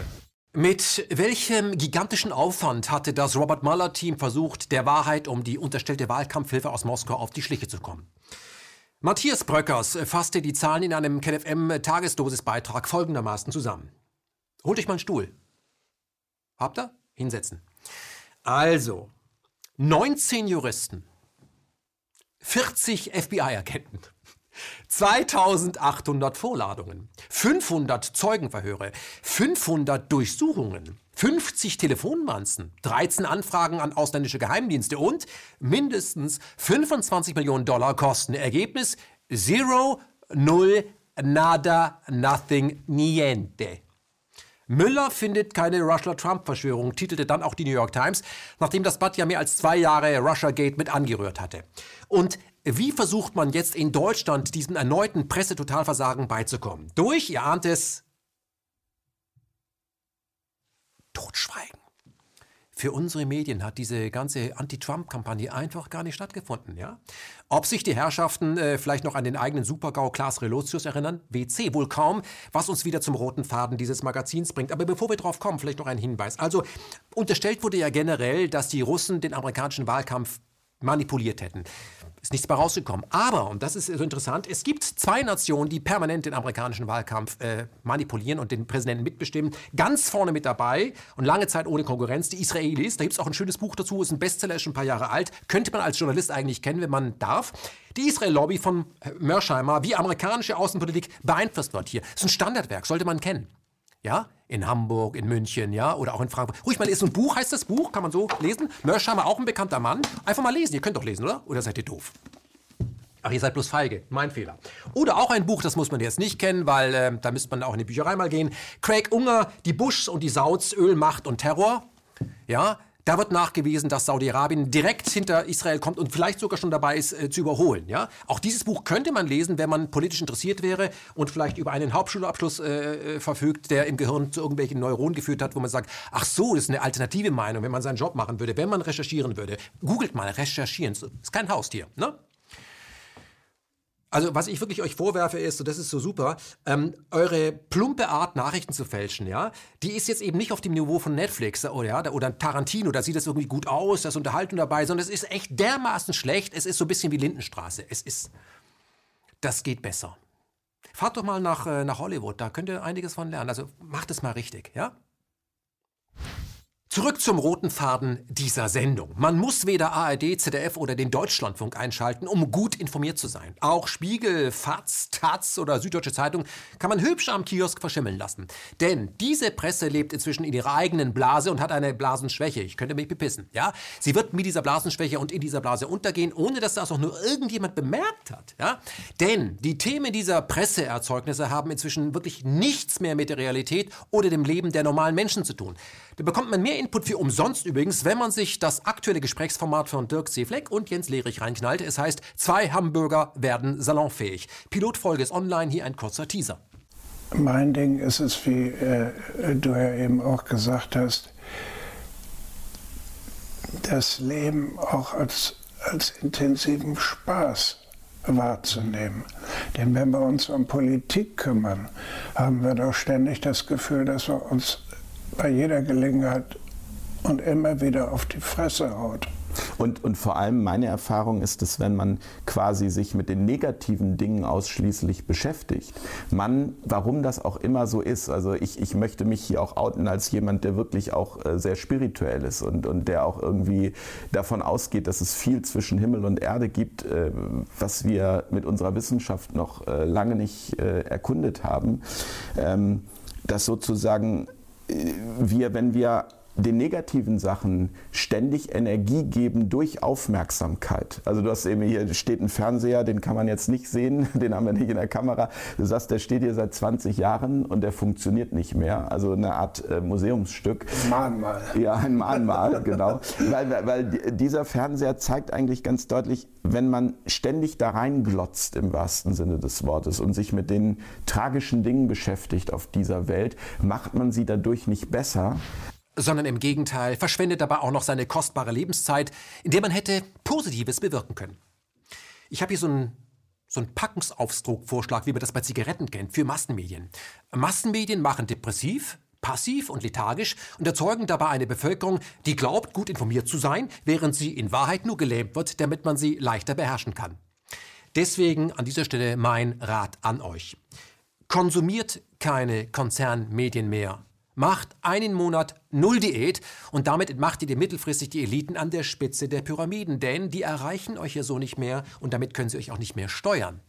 Was ihr aber gewinnt, ist Zeit und vor allem eine eigene Perspektive, denn nichts ist perspektiv- oder alternativlos. Die wirkliche Macht, die wirkliche Macht liegt bei euch. Programme, Zeitungen, politische Parteien, die ihr vollkommen ignoriert, verschwinden vom Markt, wie Klopapier, das sich nicht mehr abreißen lässt, ja, oder an der falschen Stelle, muss man sagen, ja. Deswegen ähm, probiert das doch mal aus diese Woche und kündigt doch mal alle Zeitungsabos, ja, der berühmt-berüchtigten NATO-Verlage. Wenn ihr nämlich Unterhaltung äh, sucht, könnt ihr zum Beispiel ins Museum gehen oder macht es euch mal nett bei Netflix oder geht in den Park. Und wenn ihr Bildung haben wollt, dann könnt ihr auch ins Museum gehen oder zu den Buchkomplizen oder zu KenFM oder zu ein paar anderen alternativen Sendungen äh, bei, in, in, im Internet. Ihr könnt auch ja, euch mit euren Freunden im Park äh, treffen und Bücher lesen. Auch das wäre Bildung. Ja? Macht euch ein eigenes Bild und das könnt ihr. Machen wir noch einmal einen Abstecher in das Land der unbegrenzten Möglichkeiten. Die USA. Sie haben vollkommen abgewirtschaftet, was erklärt, warum der taumelnde Riese mit massivem militärischem Übergewicht nur noch unkoordiniert um sich schlägt und jeden Konkurrenten auf der Weltbühne mit Prügel droht, was sich als ein Schuss äh, in den Ofen erweist, denn diese Gegner sind längst Giganten. Nehmen wir zum Beispiel China. Donald Trump hat dem chinesischen Telekommunikationskonzern Huawei den Krieg erklärt. Er setzt das Unternehmen auf die schwarze Liste. Damit ist es US-Firmen untersagt, ohne Genehmigung der Regierung Geschäfte mit dem Netzwerkausrüster und Smartphone-Hersteller zu tätigen. Sieht so der freie Markt aus, den die USA seit Jahrzehnten auch mit Waffengewalt in die Welt tragen? Wie begründet Donald Trump seine Huawei-Boykottaufruf? Man ahnt es mit dem Vorwurf der Spionage. Und ja, Spionage und vor allem, wenn es um Huawei geht, hat es gegeben. Nur, dass es die Amerikaner waren, die seit Jahren neben all den anderen internationalen Telekommunikationsfirmen auch die Chinesen infiltriert hatten. Das ist schon irre. Ne? Das, was man den anderen, also der Konkurrenz vorwirft, ohne es belegen zu können, hat man selber über Jahre veranstaltet, was aber kein Thema ist, auch nicht in den deutschen Medien.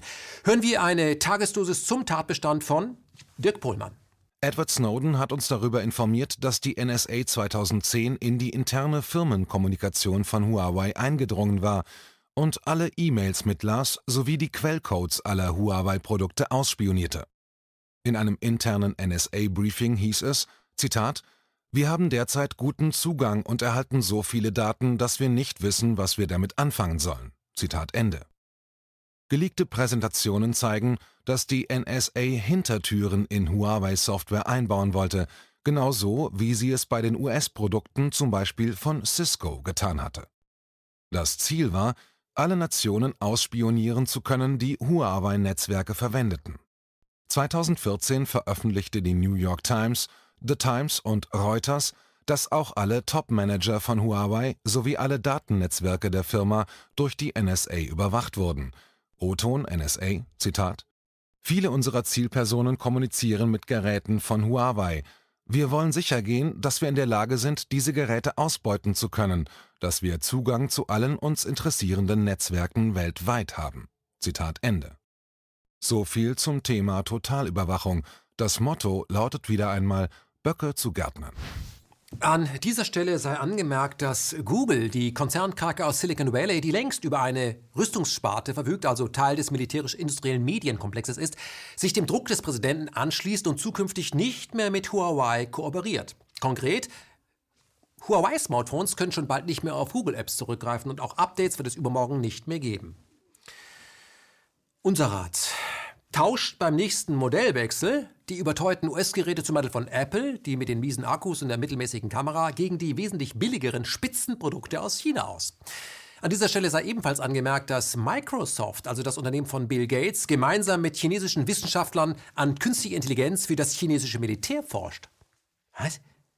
Ist das jetzt unamerikanisch oder ist es das Gegenteil. Denn wenn man damit später Dollars machen kann, darf man als überzeugter US-Kapitalist gar nicht Nein dazu sagen. Das ist fast schon eine Gewissensfrage. Wer sich äh, zu China schlau machen will, hier sei ein Buch empfohlen von Robert Witzun, China verstehen. Jetzt wird's tragisch. Die von der USA dominierte NATO hat ein Problem. Amerika kann sich nämlich sein eigenes Militär nicht mehr leisten und hat sich daher überlegt, all jenen, denen es die US-Militärmaschinerie bisher aufgedrängt hat, zur Kasse zu bitten. Das ist äh, so, wie wenn die Firma MAN, also die mit den Lastwagen, ja, wenn die, äh, ohne dass du darum gebeten hättest, seit Jahren ihre Lastwagen in deinem Vorgarten parkt und jetzt auch noch dafür Gebühren verlangt, ja? Wie nennt man so etwas? Man nennt es dreist, ja? Es sei denn, man heißt Thewesen und kann außerhalb der NATO-Logik keine eigenen Gedanken fassen. So titelte er für das ZDF, also das Zentrum der Flachpfeifen, die NATO vor der Zerreißprobe. Höhere Militärausgaben von NATO-Verbündeten. Jetzt will US-Präsident Trump den Druck offenbar massiv erhöhen. Es geht um die Kosten für die Präsenz amerikanischer Streitkräfte. Herr Thewissen, wer hat denn eigentlich Bock auf diese Streitkräfte, die immer nur Streit suchen, ja? Und die eh nur machen, was Washington will? Und bei denen das Bündnis immer häufiger verlangt, dass zum Beispiel ein Land wie Deutschland, übrigens auch Irland, vielleicht haben Sie es vergessen, ja, dass dieses Land seine eigenen Interessen, dass es denen schadet, ja? Was sagte 2018 der Oberbefehlshaber der United Strategic Command, John Hyten? Er sagte, wir müssen in jeder Situation dominieren. Ich weiß nicht, ob der seine Frau da meint. Schön, das ist schön, aber äh, wissen Sie, wenn man das ganze Kriegsspielzeug, wenn man sich das nicht mehr leisten kann, Herr Heiten, dann ist einfach mal Game Over. Ja? Eigentlich. Es, es gibt da allerdings die BRD, also den Vasall BRD, und der ist nämlich bestimmt bereit, auf das Sonderangebot des US-Militärs einzugehen. Und damit sind wir bei den Zahlen. Die USA haben 2019 ihren Rüstungsetat auf 716 Milliarden Dollar aufgestockt. Und wenn man sich damit komplett übernommen hat, sollen jetzt Japan, die BRD und Südkorea die Kosten der dort gegen ihren Willen stationierten Truppen übernehmen. Plus, jetzt kommt's, ein Plusaufschlag von 50 Prozent. Im Gegenzug erhält man dann das Versprechen, dass die US-Truppen, die man ja selber bezahlen soll, und wie gesagt, ohne sie geladen zu haben, dass die, wenn es darauf ankommt, auch bereit wären, das Land zu verteidigen. Das ist ja ein irres Angebot, irre großzügig, ja. Man stellt sich jetzt mal wieder bei MAN vor. Also, man will nicht nur das Geld für die Lastwagen, die man ungefragt in deinem Vorgarten parkt, sondern auch noch 50 Prozent on top und garantiert dir dafür, dass du ab und zu die Wagen benutzen darfst für kleinere Transporte, ja. Wer einen solchen vollkommen bescheuerten Deal unterschreibt, ist entweder vollkommen plemplem oder ist Teil der deutschen Regierung. Wie soll man sich als Otto Normalbürger diesen ganzen amerikanischen Nonsens erklären? Gar nicht. Das übernimmt jetzt Bernd Erbel, der sein Leben lang als deutscher Botschafter im Orient verbracht hat. Die große Veränderung, die durch den Amtsantritt durch Präsident Trump eingetreten ist, ist, dass eben nicht mehr Win-Win-Lösungen und Kompromisse angestrebt werden, sondern Win-Lose. Und äh, völlig klar ist natürlich auch, dass in Konflikten, die es weltweit gibt, nicht immer alle Seiten gewinnen können, aber Kompromisse, die tragfähig sein sollen, können nur dadurch entstehen, dass zumindest jeder sich teilweise auch als Nehmender, auch als Gewinner betrachtet. Mhm. Und das ist ein großer Stilwechsel inner, innerhalb der internationalen Politik, der da, dadurch eingetreten ist, dass äh, Trump eben ganz klar auf Win-Lose-Situationen zustrebt. I'm a loser, baby, so why don't you kill me? Das erklärt, warum die USA erst die iranischen Revolutionsgarden, also eine Elite-Kampftruppe des Iran, zu Terroristenorganisationen erklärt, dann Flugzeugträger und Langstreckenbomber in den Persischen Golf entsendet, um sich im Anschluss mit dem russischen Außenminister Lavrov zu treffen, um diesem zu versichern, wir wollen keinen Krieg mit dem Iran. Das klingt logisch. Zum Ende der aktuellen Ausgabe von Me, Myself in Media, wir haben es gleich geschafft, gibt es Goody News aus Saudi-Arabien. Unsere Partner Middle East sind gegenüber den Kindern des zuvor ermordeten Journalisten Khashoggi also richtig großzügig. Richtig großzügig. Da ist nichts Hartz IV. Nein, so bekommt der Nachwuchs für den zerstückelten Vater mehrere Millionen Dollar und wie man munkelt, ein paar zerquetschte. Riyadh rockt, würde ich mal sagen. Und noch eine gute Nachricht. Aramco also Aramco, die saudische Ölgesellschaft, verdient aktuell so viel wie Apple, Google und Exxon zusammen. Man ist quasi flüssig, weil schmierig ist man sowieso. Und damit sind wir noch einmal bei den gemeinsamen Werten zwischen dem Westen und Saudi-Arabien. Vor allem, wenn es um ich nenne es mal Tradition geht, hält der Westen ja auch äh, wie Riyadh an diesen bewährten Methoden fest. So wurden in diesen Tagen in Mekka und Umgebung bei herrlichstem Wetter, man munkelt, es waren 37 Grad, 36 Menschen geköpft. Ihnen wurde vorgeworfen, Sie hätten sich terroristisch betätigt. Ja? Da fasst man sich ja schon hier an den Kopf, warum wir solche Leute in der BRD in diese Wohlfühlknäste stecken. Das kann man doch viel billiger haben. Da zeigt uns Riyadh eigentlich, wo der Hase langläuft. Nach den 36 saudischen Bürgern, die einen Kopf kürzer gemacht wurden, wurde ein 37. Angeklagter, klassisch wie wir das aus den Bibelfilmen kennen, gekreuzigt. Die können das noch. So, ja? Und da hat man ihn im Anschluss noch ein paar Stunden hängen lassen, so für alle. Ja? Bilder sind komischerweise nicht in den deutschen Medien aufgetaucht. War ja auch nicht in Russland. Ja? Wir sehen also, der Westen, speziell die BRD, haben, wenn es um ihre Partner im Osten und im Orient geht, also wirklich ein richtig gutes Händchen. Ja? Umso, und da spreche ich privat, umso unverständlicher ist es für mich, dass die Bundesregierung den Rüstungsexportstopp nach Riyadh um weitere Monate verlängert hat. Also erst ab Ende September darf wieder deutsches Profi-Werkzeug für die professionelle Menschenjagd, zum Beispiel im Jemen, an Riyadh ausgeliefert werden. Natürlich sind davon nur Aufträge betroffen, die nicht schon vor Jahren unterschrieben wurden. Denn das kennen wir von ganz früher. Ordnung, das muss sein. Und noch ein Lichtblick, wenn es um unser Land geht, also Deutschland, ja, AKK 47, sprich Annegret Kramp-Karrenbauer, die neue CDU-Chefin will erstens mehr Geld für die Bundeswehr und B einen eigenen Flugzeugträger mit der Atommacht Frankreich. Ganz ehrlich, also die Frau wird mir immer sympathischer. Hätten wir so etwas schon 1933 gehabt, vieles wäre völlig anders, aber vor allem vollkommen aus dem Ruder gelaufen. Er ist der ganze Stolz der französischen Marine, der Flugzeugträger Charles de Gaulle. Er ist der einzige, den die Grande Nation hat. Deutschland hat gar keinen. Doch das könnte sich in Zukunft ändern, zumindest wenn es nach Annegret Kramp-Karrenbauer geht. Die CDU-Vorsitzende hat angeregt, mit Frankreich zusammen einen gemeinsamen europäischen Flugzeugträger zu bauen. Diesen spektakulären Vorschlag machte sie in einem in Welt am Sonntag veröffentlichten Gastbeitrag. Bei dem Text handelt es sich um eine Antwort auf die Europapläne von Frankreichs Präsident Macron. Kramp-Karrenbauer schreibt, bereits jetzt arbeiten Deutschland und Frankreich gemeinsam am Projekt eines europäischen Kampfflugzeugs der Zukunft. Im nächsten Schritt könnten wir mit dem symbolischen Projekt des Baus eines gemeinsamen europäischen Flugzeugträgers beginnen. Was sie sich unter dem Projekt genau vorstellt, lässt die CDU-Vorsitzende allerdings offen. So macht Kramp-Karrenbauer weder in technischer noch in finanzieller oder in sicherheitspolitischer Hinsicht genauere Angaben.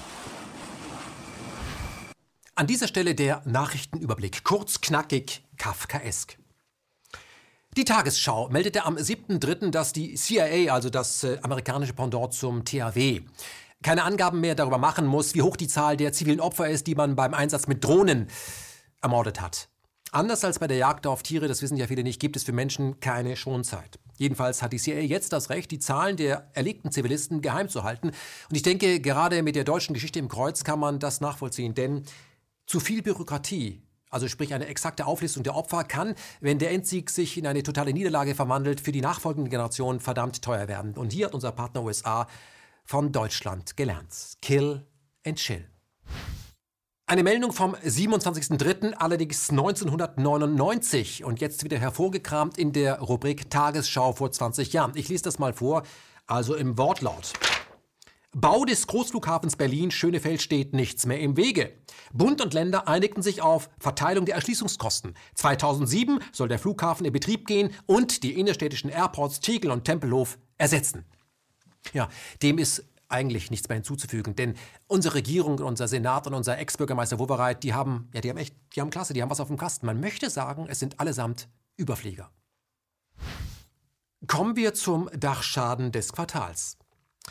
Am 15. April brannte in Paris der Dachstuhl der Kirche Notre Dame.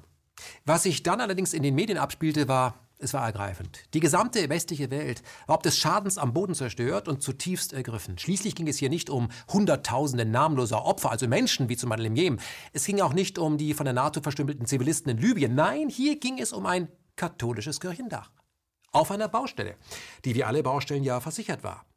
Als der Brand dann äh, gelöscht worden war, stellte sich äh, die gesamte westliche Wertegemeinschaft wieder die Frage, also die brennende Frage, wer denn für den Schaden eigentlich aufkommen würde. In Syrien oder dem Irak oder Afghanistan hat sich eine solche Frage ja nie gestellt, denn dort hatte man ja nur arabische Immobilien billig abgerissen und die waren eh alle schon uralt. Kein Vergleich zu Notre Dame. Nachdem die Gelbwesten ihr wahres Gesicht gezeigt haben, noch nicht mal bereit waren, eine Million auf den Tisch zu knallen, fanden sich zwei extrem großzügige Franzosen und legten zusammen, ihr seht, eine halbe Milliarde Euro auf den angekuckelten Kirchentisch.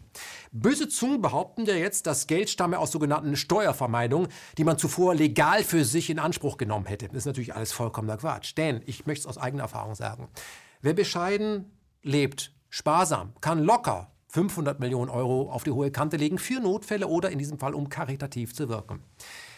Dass die reichste Organisation der Welt, also die katholische Kirche, sich am Aufbau der Kirche beteiligt, ist bis heute noch nicht bekannt. Gott sei Dank, möchte man sagen.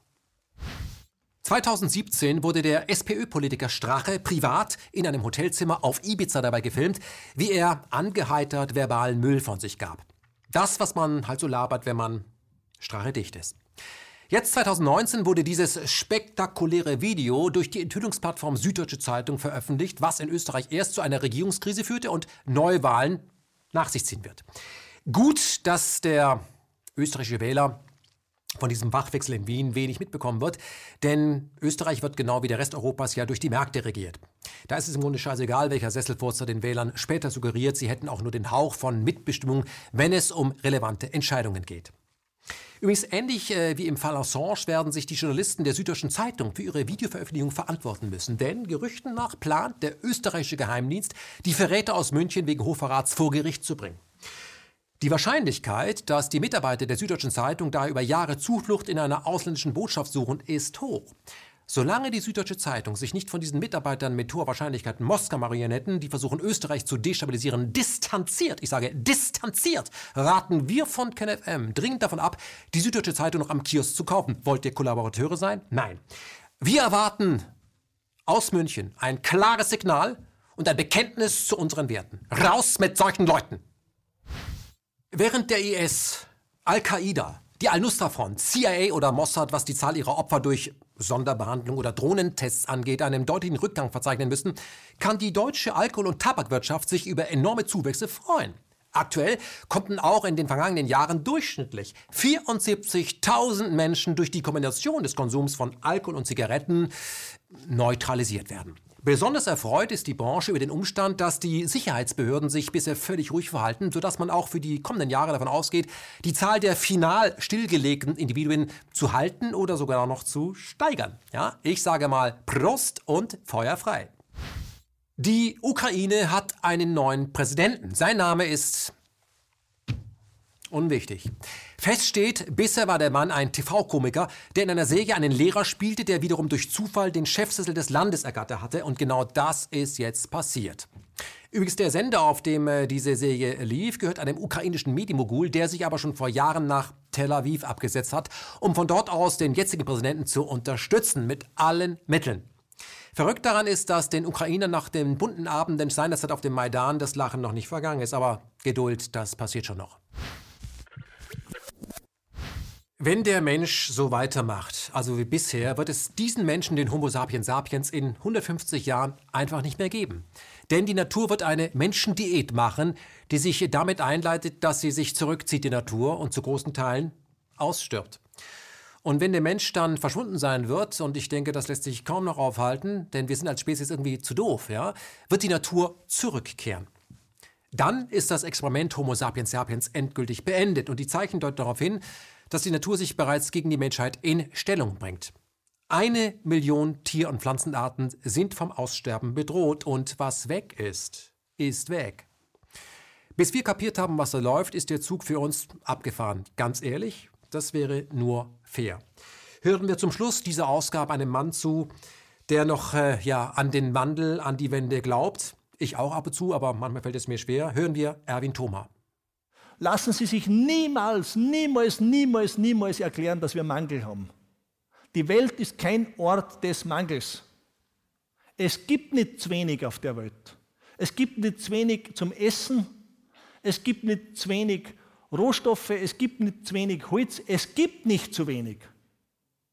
Die Natur arbeitet immer mit nach dem Prinzip der Fülle. Habt ihr schon mal im Frühjahr einen Obstbaum gesehen, einen Zwetschgenbaum oder einen Kirschbaum, der sagt, für meine Fortpflanzung genügen heuer fünf Kirschen. Also zwicke ich da hinten Hintern zusammen und lass genau fünf Blüten blühen, das reicht doch.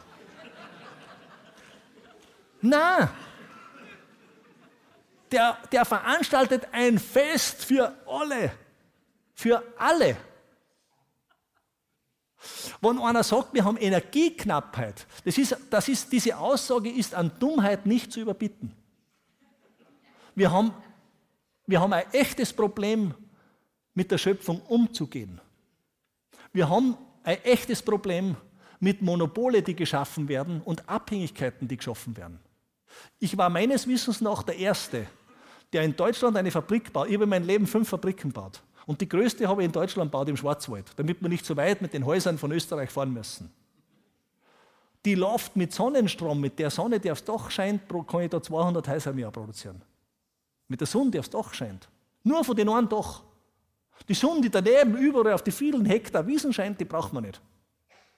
Mir kann keiner erzählen, dass wir Energiemangel haben. Wir haben Verteilungsthemen. Das haben wir. Weil es immer Leute geben, die wollen einen Schalter, den so oder so legen können, und dann sind die anderen, die Kleinen, in meiner Hand. Das Thema haben wir. Und deshalb, und deshalb ist das Bestreben, dass man unabhängig wird, beim Hausbauen unabhängig und energieautark unabhängig von Rohstoffausräubereien und so Sachen, dass ich es mit regionalen Holz mache, was vor der Haustür wächst. Dass ich unabhängig werde, weil mir beim Blackout keiner die Heizung ausschalten kann. Dass ich unabhängig werde, weil ich lerne, mich selbst gesund zu erhalten bis ins hohe Alter. Dass ich unabhängig werde, weil ich sage, wenn es ein Fleisch gibt, dann schmeckt es mir, wenn es gut ist, wenn ich weiß, dass das Tier nicht gequält ist. Und sonst kann ich locker monatelang ohne dem auskommen. Und komme mit den Nüssen und mit den Früchten und mit denen aus, was ich mir da anpflanze. Diese Unabhängigkeit, das ist die traumhafteste Grundlage, um in die Fülle zu gehen. Das ist der größte Friedensdienst, den wir der Welt leisten können. Das ist der Weg, den wir gehen müssen. Damit wir diesen Weg gehen können, brauchen wir unabhängige Medien und vor allem wir brauchen mehr Menschen, die von diesen unabhängigen Medien erfahren und die sich mit den Inhalten auseinandersetzen. Das wird äh, kein amerikanischer Konzern für uns erledigen. Nein, das müssen wir selber machen. Und deswegen an dieser Stelle am Schluss von Me, Myself Media 51 äh, nochmal der Appell an euch. Vielen Dank dafür, dass ihr uns unterstützt mit einem Dauerauftrag. Danke. Es wird auch in diesem Jahr noch neue Formate geben und ihr seht ja, was wir tun. Aber es reicht eben nicht, wenn wir die kritische Masse erreichen wollen. Ja, also den 100 Millionen Raum im deutschsprachigen Raum, wo 100 Millionen Menschen Deutsch sprechen. Da sollten wir zumindest 5, 5 Millionen Menschen erreichen, die über dieses Programm sprechen und so, dass ein Schneeballeffekt ausgeübt werden kann. Und deswegen, wir haben jetzt aktuell 255.000 YouTube-User und äh, wenn jeder von euch, und das ist ja meine persönliche Bitte an euch, wenn jeder von euch äh, sich vornimmt, im nächsten Monat bis zur nächsten Ausgabe nur einen User dazu zu gewinnen, haben wir eine halbe Million. Das wäre ein Anfang, dann geht schon mal was. Ja? Eine halbe Million Menschen, die regelmäßig alternative Nachrichten sich anschauen können und denen wir die Möglichkeit geben, ja ihren Horizont zu erweitern und äh, damit auch die Scheuklappen der klassischen GZ-Medien abzulegen. Ich glaube, das ist eine Möglichkeit. Vielen Dank fürs Einschalten. Ich glaube ja dran. Danke auch vom gesamten Team, dass ihr uns so unterstützt.